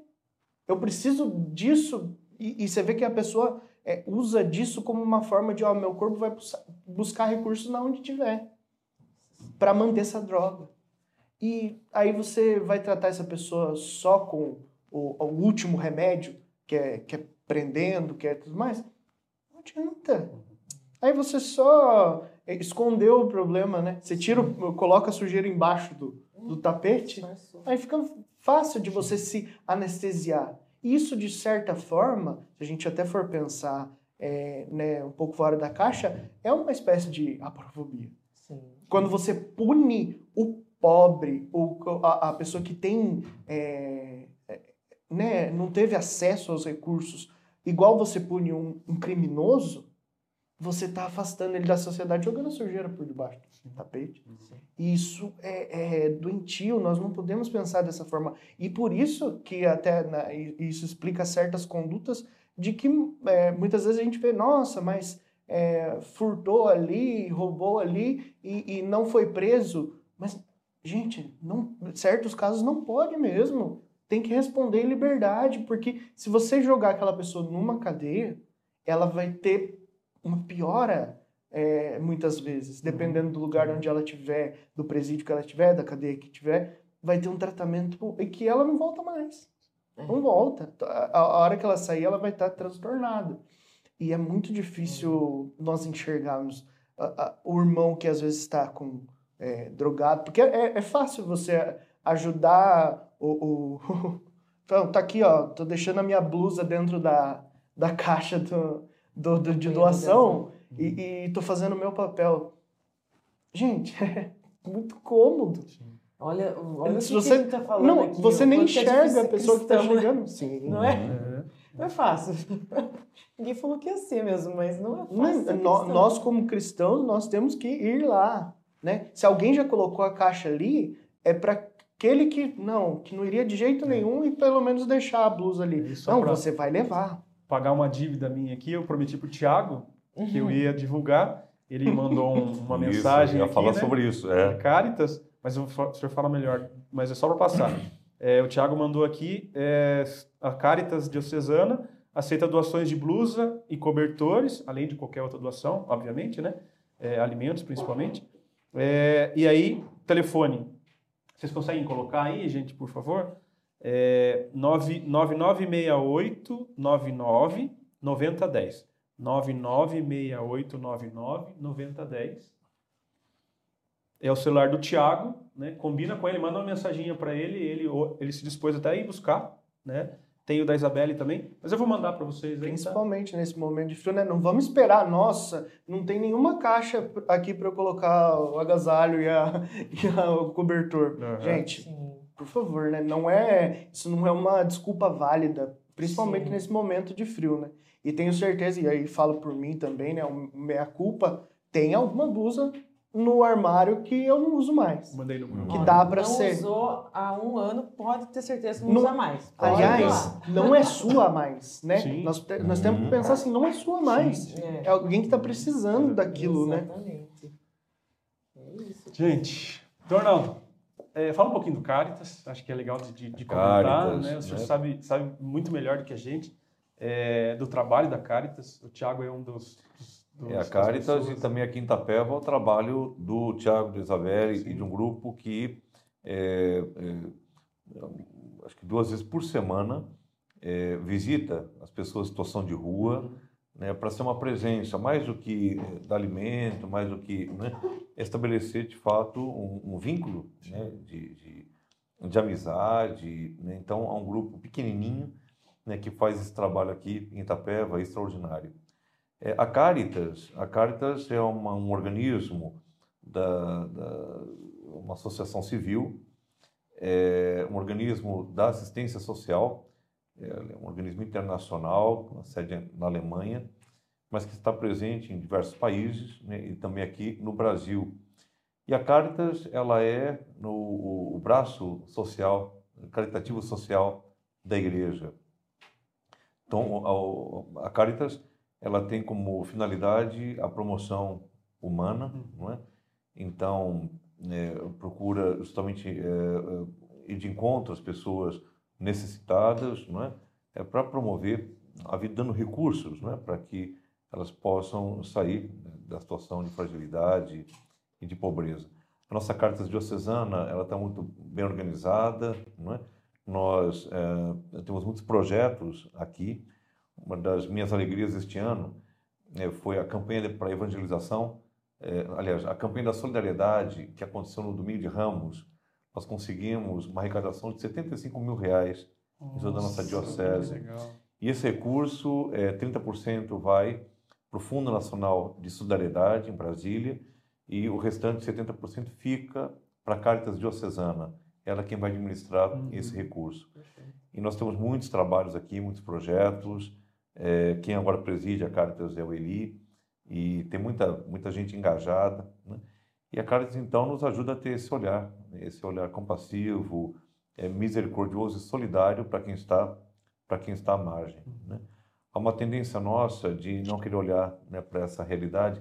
Vou dar um pequeno exemplo. Né? Há duas semanas atrás eu fui a São Paulo é, participar de uma reunião da CNBB e levei comigo o tive a companhia do padre Edson Lopes, que é o, o reitor do nosso propedêutico, Sim. juntamente com dois seminaristas que estão começando agora. Uhum. Né? Vamos lá, né? passamos lá. O Padre Edson é aquele que parece que tem 18 anos, É. né? Isso, isso. Um grande abraço. então, ficamos lá segunda e terça-feira da semana retrasada. E aqui é muito curioso, né? Ao chegar em São Paulo, eh, fizemos um passeio, fomos andar de bicicleta lá no, no Parque do Ibirapuera, depois tomamos o metrô, fomos à casa do meu irmão, comemos uma pizza muito gostosa, Né? No dia seguinte, eu fui para a reunião da CNBB, eles foram conhecer ali o centro, e depois é, fomos, mostrei para eles o Palácio do Governo, é, o estádio do Morumbi, embora não seja São Paulino, poderia ter mostrado muito bem Allianz Parque. É, é, depois Inclusive, o seu irmão está dizendo aqui coisas que eu não posso mencionar. É vai e tem o nome de um time. que eu me, ne- eu me nego a dizer. É, não pode falar blasfêmia, porque aqui é um programa muito sério. Como bom palmeirense, É. eu me, me nego a dizer. E, e, inclusive, criou um movimento que está incentivando as pessoas a dizer vai e esse time aqui nos comentários. A, a coisa que. Tá tumultuando a que live. Padre Márcio, o Padre Márcio Rios aí parece que gostou também, É. Meu né? Deus, viu? Ai, Poxa, ai, essa ai, turma é viu? É terrível. uma, uma coisa que me chateia muito no dia do nosso aniversário, sabe? Ter que ler essas Pois palavras é, aqui. que- pois é, viu? Muito bom. Eu fiquei muito triste de não ganhar um mundial para acalmar essa turma. Mais mundial do que nós, que coisa. Mas eu estava dizendo, depois aí fomos num, num shopping, chamado Shopping JK, Nossa. Iguatemi JK, que é top, uma coisa. Para assistir um filme lá, do, enfim. Mas o, o, o que me impressionou são duas coisas. Primeiro, especialmente nesse, naquele shopping. Naquele shopping você não encontra né, pessoas pretas, em absoluto. Você eh, não encontra eh, pobres, né, é uma é porfobia que fala, né? É, parece que é um mundo à parte. Você está naquele shopping, parece que está, não sei, na Suécia, na Noruega. né? O, o apartheid não acabou. A é segregação né, ainda não é. acabou, né? É, o- a- lá tudo é muito caro, né? Eu caí na besteira de comprar Coca-Cola, né? No cinema, né? Vou comprar, ainda bem que eu não comprei pipoca. É, comprei quatro cocas, né? E a hora que eu fui pagar, 84 reais. 84 reais. Coca-Cola no, no- no- desse tamanho, assim, na, no copo, Tem no canudo. Gás de ouro. Eu falei, mas senhora, eu queria a coca brasileira, não precisa, não precisa ser importada dos Estados Unidos. A a edição especial de não, não precisa ser, É. né? Pode Mas ser o, que- o que normal. me chamou a atenção, o que eu fiquei muito assim, refleti muito quando acordei no dia seguinte, depois voltamos para cá, eles gostaram muito, foi muito. Mas que coisa interessante, eu sou natural de São Paulo, tá bom? Né, quando a gente vai para São Paulo, mostrar São Paulo para as pessoas, né, quando né, naturalmente a gente transita nesses espaços que muitas vezes não são nem os nossos espaços, mas naturalmente a gente é, demanda para esse lado, né? O Parque Ibirapuera é um parque aberto ao público, né? mas também ali é um lugar, né? É, Sim. é um pouco elitizado. Né? Naturalmente a gente vai transitar ali na região dos Jardins, né? Brooklyn, a parte bonita da cidade. E a gente tem que fazer um esforço danado né?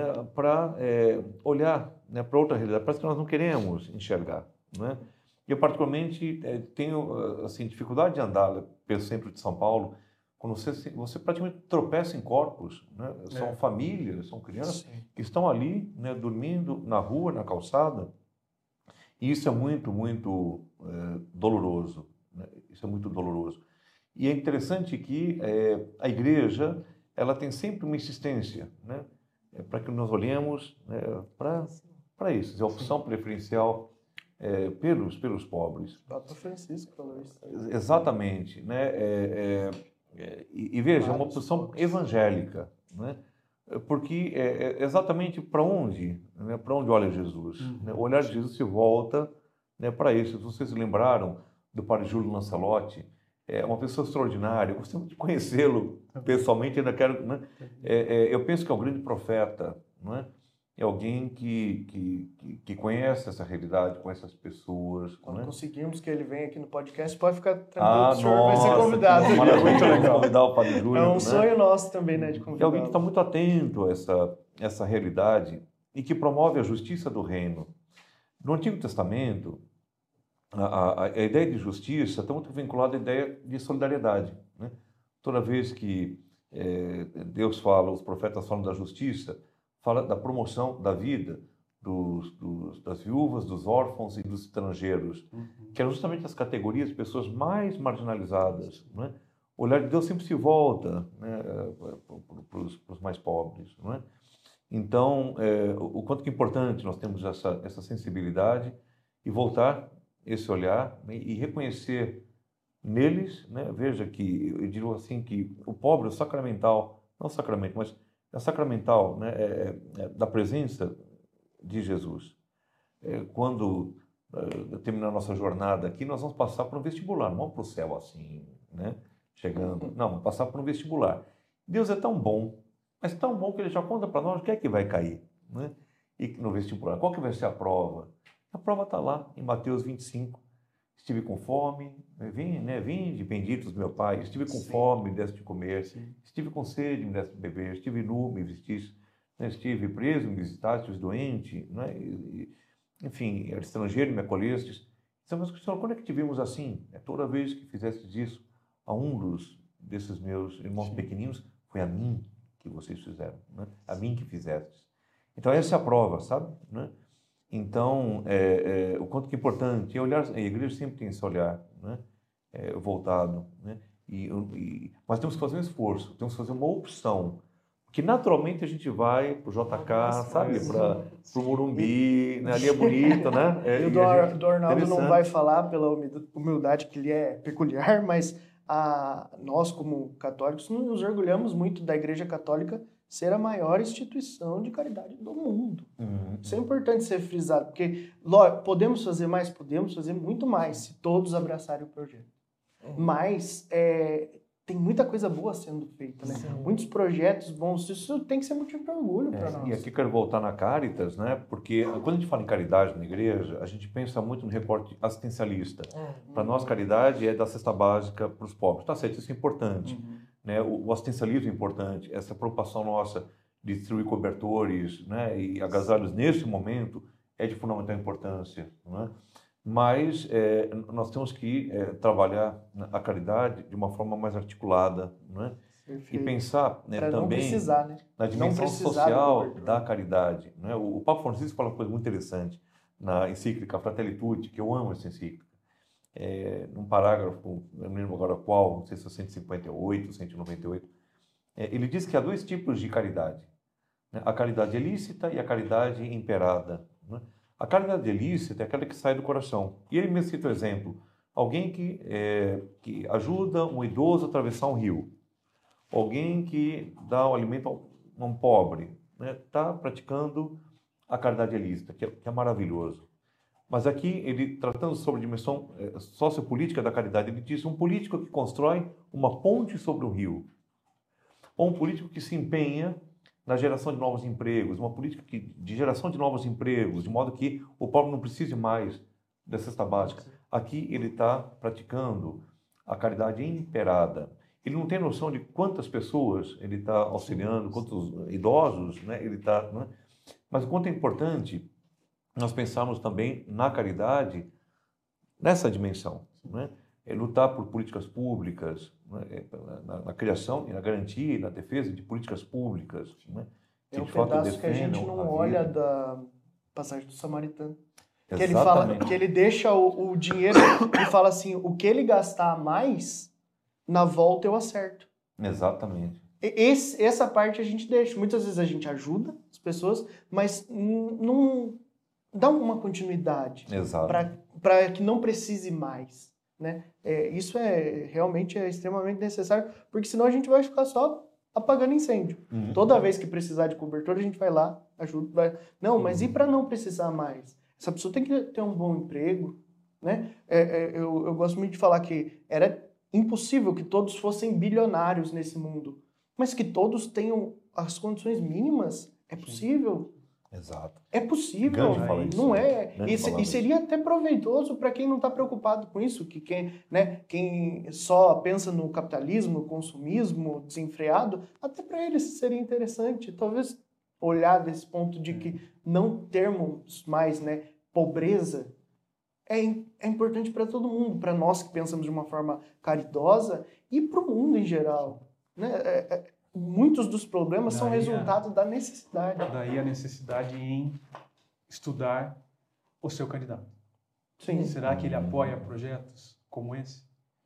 Né? Daí a, a necessidade de volta de novo a esse ponto. Né?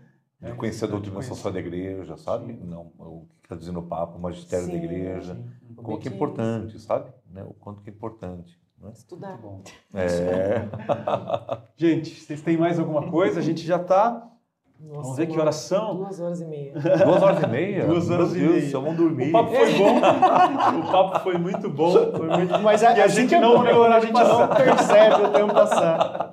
Muito bom mesmo. É, Do- Dornaldo, queria agradecer muito, muito, muito a, Muito a bom. sua disponibilidade em vir conversar com a gente, em partilhar um pouquinho né, daquilo que, que o senhor sabe e escutar a gente, né?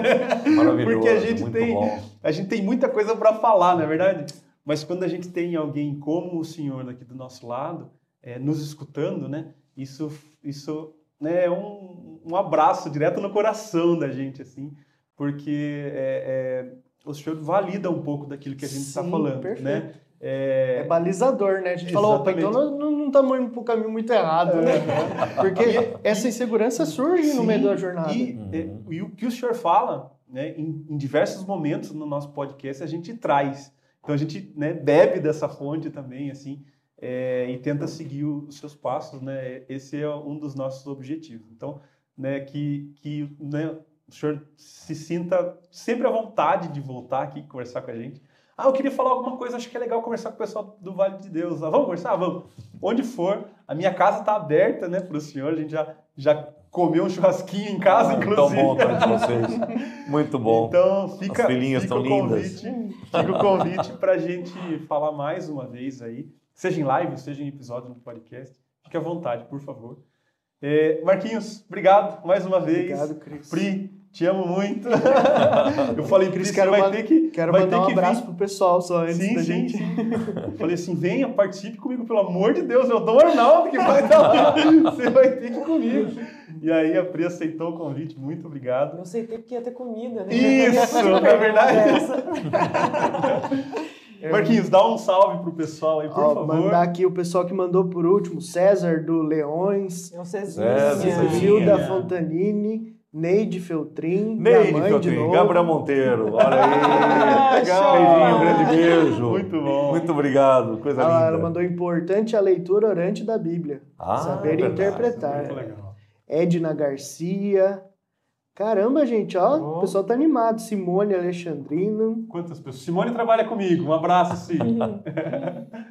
Isabelle. Ah, é a Isabelle. É, A Isabelle. Legal. Legal. foi. Isabel. Falando Tá, tá das- agradecendo ah, né, os pedidos de, de doações. Minha esposa, Jaqueline, de novo. Aqui o Rômulo. Rômulo, grande abraço. Ah, que legal, gente. Vou gente, divulgar o. Maravilha. A Pascom tem um, um evento que vai acontecer no dia 28, né? sim, ah, é verdade. Que, Encontro diocesano, sobre, né? sobre exatamente sobre comunicação, né? É, e aí fica o convite aí para quem se interessar. É, eu acho que você tem um telefone lá, será? Eu acho que se entrar no Facebook da comunicação Facebook da comunicação, manda uma mensaginha no Facebook, no Instagram. Pode até mandar uma, uma mensaginha pra gente, que a gente passa o link, encaminha. depois encaminha para quem tiver interesse em participar. É um, um evento sobre comunicação. A é, diocese o, está o vindo Rômulo muito. tá, tá, inclusive, Tá passando? tá aqui participando Legal. também. Isso aí, ó. O Rômulo tá Mas aí. a diocese está passando, está vindo muito, muito especial, né? Mil coisas acontecendo ao mesmo Ao tempo. mesmo Tô tempo. amando. Muito, muito bom, muito, bom. Muito bom. É, Ó, fruto do seu trabalho também. Ah, de todos Não tenha nós, dúvida. né? Aquela Assembleia Diocesana maravilhosa, Nossa, como foi bom, foi muito né? bom, muito excelente. Tanta coisa. Os nossos Muita coisa.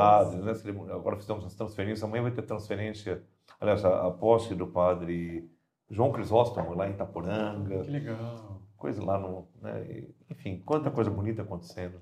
Maravilha, mandar um abraço para os nossos padres também. que São Opa! pessoas que a gente gosta muito. dúvida. Até não vou mencionar nomes, senão vai dar confusão, né? Mas são tantos padres que a gente gosta Todos aí. muito E, e os que são mais, mais próximos da gente, eles sabem quem são, então ficam. Aliás, Nosso hoje é aniversário do Padre. Pedrinho, lá de Ah, Guapiara. legal. Padre Pedro, Nossa, ele Muito nem bom. lembra de mim, mas ele foi meu catequista. verdade. Verdade, lá na Vila É, Aparecida. E esse ano vai ter Nossa Senhora da Ajuda novamente, né? Vai. Agora vai voltar depois da Pois pandemia. é, Olha que pois é, maravilha. ele sempre muito animado, legal. Padre Pedro, é aniversário legal. dele. Pessoal, se você gostou desse conteúdo, se você está aí na sua casa, né, com o coração aquecido como a gente está aqui, se você né, partilhou, compartilhou esse conteúdo, muito obrigado por ficar com a gente até agora. Né? Sim. É, é, é uma forma de evangelização. Então, se você compartilhou, se você ainda pode compartilhar, faça isso. Clica no Curtir. inscrever, clica no curtir, porque isso vai fazer com que o nosso vídeo, com que o, YouTube reconheça esse vídeo como relevante, Muitas pessoas viram, esse vídeo está sendo muito compartilhado, e aí o YouTube manda isso para mais pessoas. Esse é o nosso objetivo, que a gente possa levar Jesus para mais pessoas. É, muito obrigado. Deus abençoe muito né, o senhor. Marquinho, quer fazer o encerramento, por favor?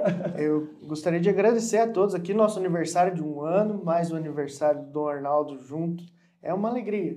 É, é poder falar de Deus e a mensagem que o podcast deixa para as pessoas é essa. Falar de Deus é agradável. Nós sentamos, comemos, é, é, falamos das coisas que aquecem o nosso coração, como o Cris disse, e o tempo passou voando, nós não percebemos. Nossa. Então isso pode ser repetido na sua casa, na sua família, com as pessoas que você é, tem maior proximidade, porque isso vai enriquecer, né? A ideia do, do podcast Vale de Deus é que tenham muitos podcasts. Hum, não é de concorrência. E os outros projetos também, nos procurem, por favor. É uma coisa que eu peço muito. É, bons projetos precisam ser vistos. É, o, o, podcast está para isso. Nós queremos só uma vitrine de bons projetos, seja dentro diretamente, seja de forma externa, alguém que trabalha, mas que professa um Deus naquilo que faz. Nós precisamos que essas pessoas sejam divulgadas, porque notícia ruim a gente já tem muito por aí, né? É hora de, de propagarmos coisas boas. E agradecer a vocês, gente. Vocês sabem que, é, de certa forma, do Arnaldo representando a fé que nós professamos, e, e a Pri representando o povo do bastidor, o, o podcast está aqui, bem representado, e são as nossas bases. É aquilo que nos mantém aqui hoje. Uhum. Quem vê eu e o Cris ali falando, fala, nossa, tá os dois. Não, tem muita gente tem, junto com a gente. O Cris já mencionou o pessoal aí, eu não, não me lembrei de, de mais ninguém, acho que o Cris falou de todo mundo, mas fica um abraço para vocês aí. Vocês sabem que é muito importante e Obrigado. E nossa nossa equipe técnica tem de novo Exatamente. ao Cauã. Pega para mim, por favor, um presentinho pro Dom Arnaldo. Pri, fala também. Dá um tchau também. Ah, eu falar tchau para todo mundo que está falando que, ai, que gostoso, que live deliciosa. Tem até um convite para mim aqui, esse Gabriel aqui, ó. Então foi para mim foi uma delícia, uma maravilha estar junto com vocês, sempre bom. Uma caneca, obrigado. Uma camiseta, marcadores que eu gosto muito de ler, é. bom, bastante. Ó, camiseta do Vale de Deus. Mais um pro time. Olha, muito obrigado. E quero dizer assim, eu quero agradecer também todo. Eu ganhei tanto presente que não tem não poderia agradecer, né? Não só presente, mas tanta manifestação uhum. de carinho, né? Tanto, então eu quero agradecer de coração e dizer, olha, eu me sinto muito feliz, viu? Como como bispo, né? Aqui dessa diocese, como pastor, né? Deus é muito generoso. Então, é, minha gratidão a todos vocês, né? Pela amizade, pelo carinho. E muito sucesso, Vale de Deus, né, que continue, tenha muito êxito né, nessa, né, nesse, nesse esforço, nesse empenho de propagar a palavra pelo testemunho, pelo sorriso, né, pelo, pelo, pelo encontro. Isso é maravilhoso. Parabéns a vocês. Deus abençoe. Obrigado. E muito obrigado Eu cortei você? Você falar isso? Eu falei muito obrigado. Deus abençoe que vocês continuem anos e anos aí não, às vezes, como você falou, às vezes não vai ser vocês aqui 10 anos a cara, sim, né? Passando para outras pessoas, mas é essa Exatamente. a ideia de é, propagar. Vale de Deus é o sobrenome, não é à toa, né? Uhum. É para que isso continue. Assim como os sobrenomes acompanham os filhos, nós é, tenhamos filhos físicos e espirituais, né? Sim. Daqui a um tempo, quem sabe aí, né? Outros dois, outras duas né, para estar, né, quem sabe, daqui a pouco a Maria e a Cecília gravando podcast, né, mandar um abraço para elas, inclusive, é, né, é talvez agora elas sejam novas ainda, mas daqui a alguns anos elas vão assistir esses conteúdos, é relevante a gente deixar um abraço para elas. Maravilha. Faz uma oração? Claro, Não, claro. Por favor. Em nome do Pai, do Filho e do Espírito Santo. Amém. Deus de amor e de bondade, nós te agradecemos por este encontro, por esta noite e invocamos as tuas bênçãos sobre todos nós, sobre todos que estão nos acompanhando, que a tua graça o teu amor nos alcancem onde quer que estejam e que a tua luz brilhe sempre mais e mais na nossa vida, no nosso coração, para que possamos levá-la né, aos nossos irmãos e irmãs, por onde quer que passemos, como verdadeiros missionários e missionários. Que Maria Santíssima nos guarde com seu manto maternal, nos proteja e interceda sempre por nós, por nossas famílias. Isso nós pedimos ao Pai, em nome de Jesus, teu Filho e nosso irmão, na unidade do Espírito Santo. Amém. Amém. O Senhor esteja convosco. Ele está no meio de nós. Abençoe o Deus Todo-Poderoso, o Pai, o Filho e o Espírito Santo. Amém. Amém. Boa noite a todos. Tchau, Grande Obrigado, Tchau para a todos. Tchau, tchau, obrigado, gente. pessoal. Deus abençoe. Até Tchau, mais. tchau.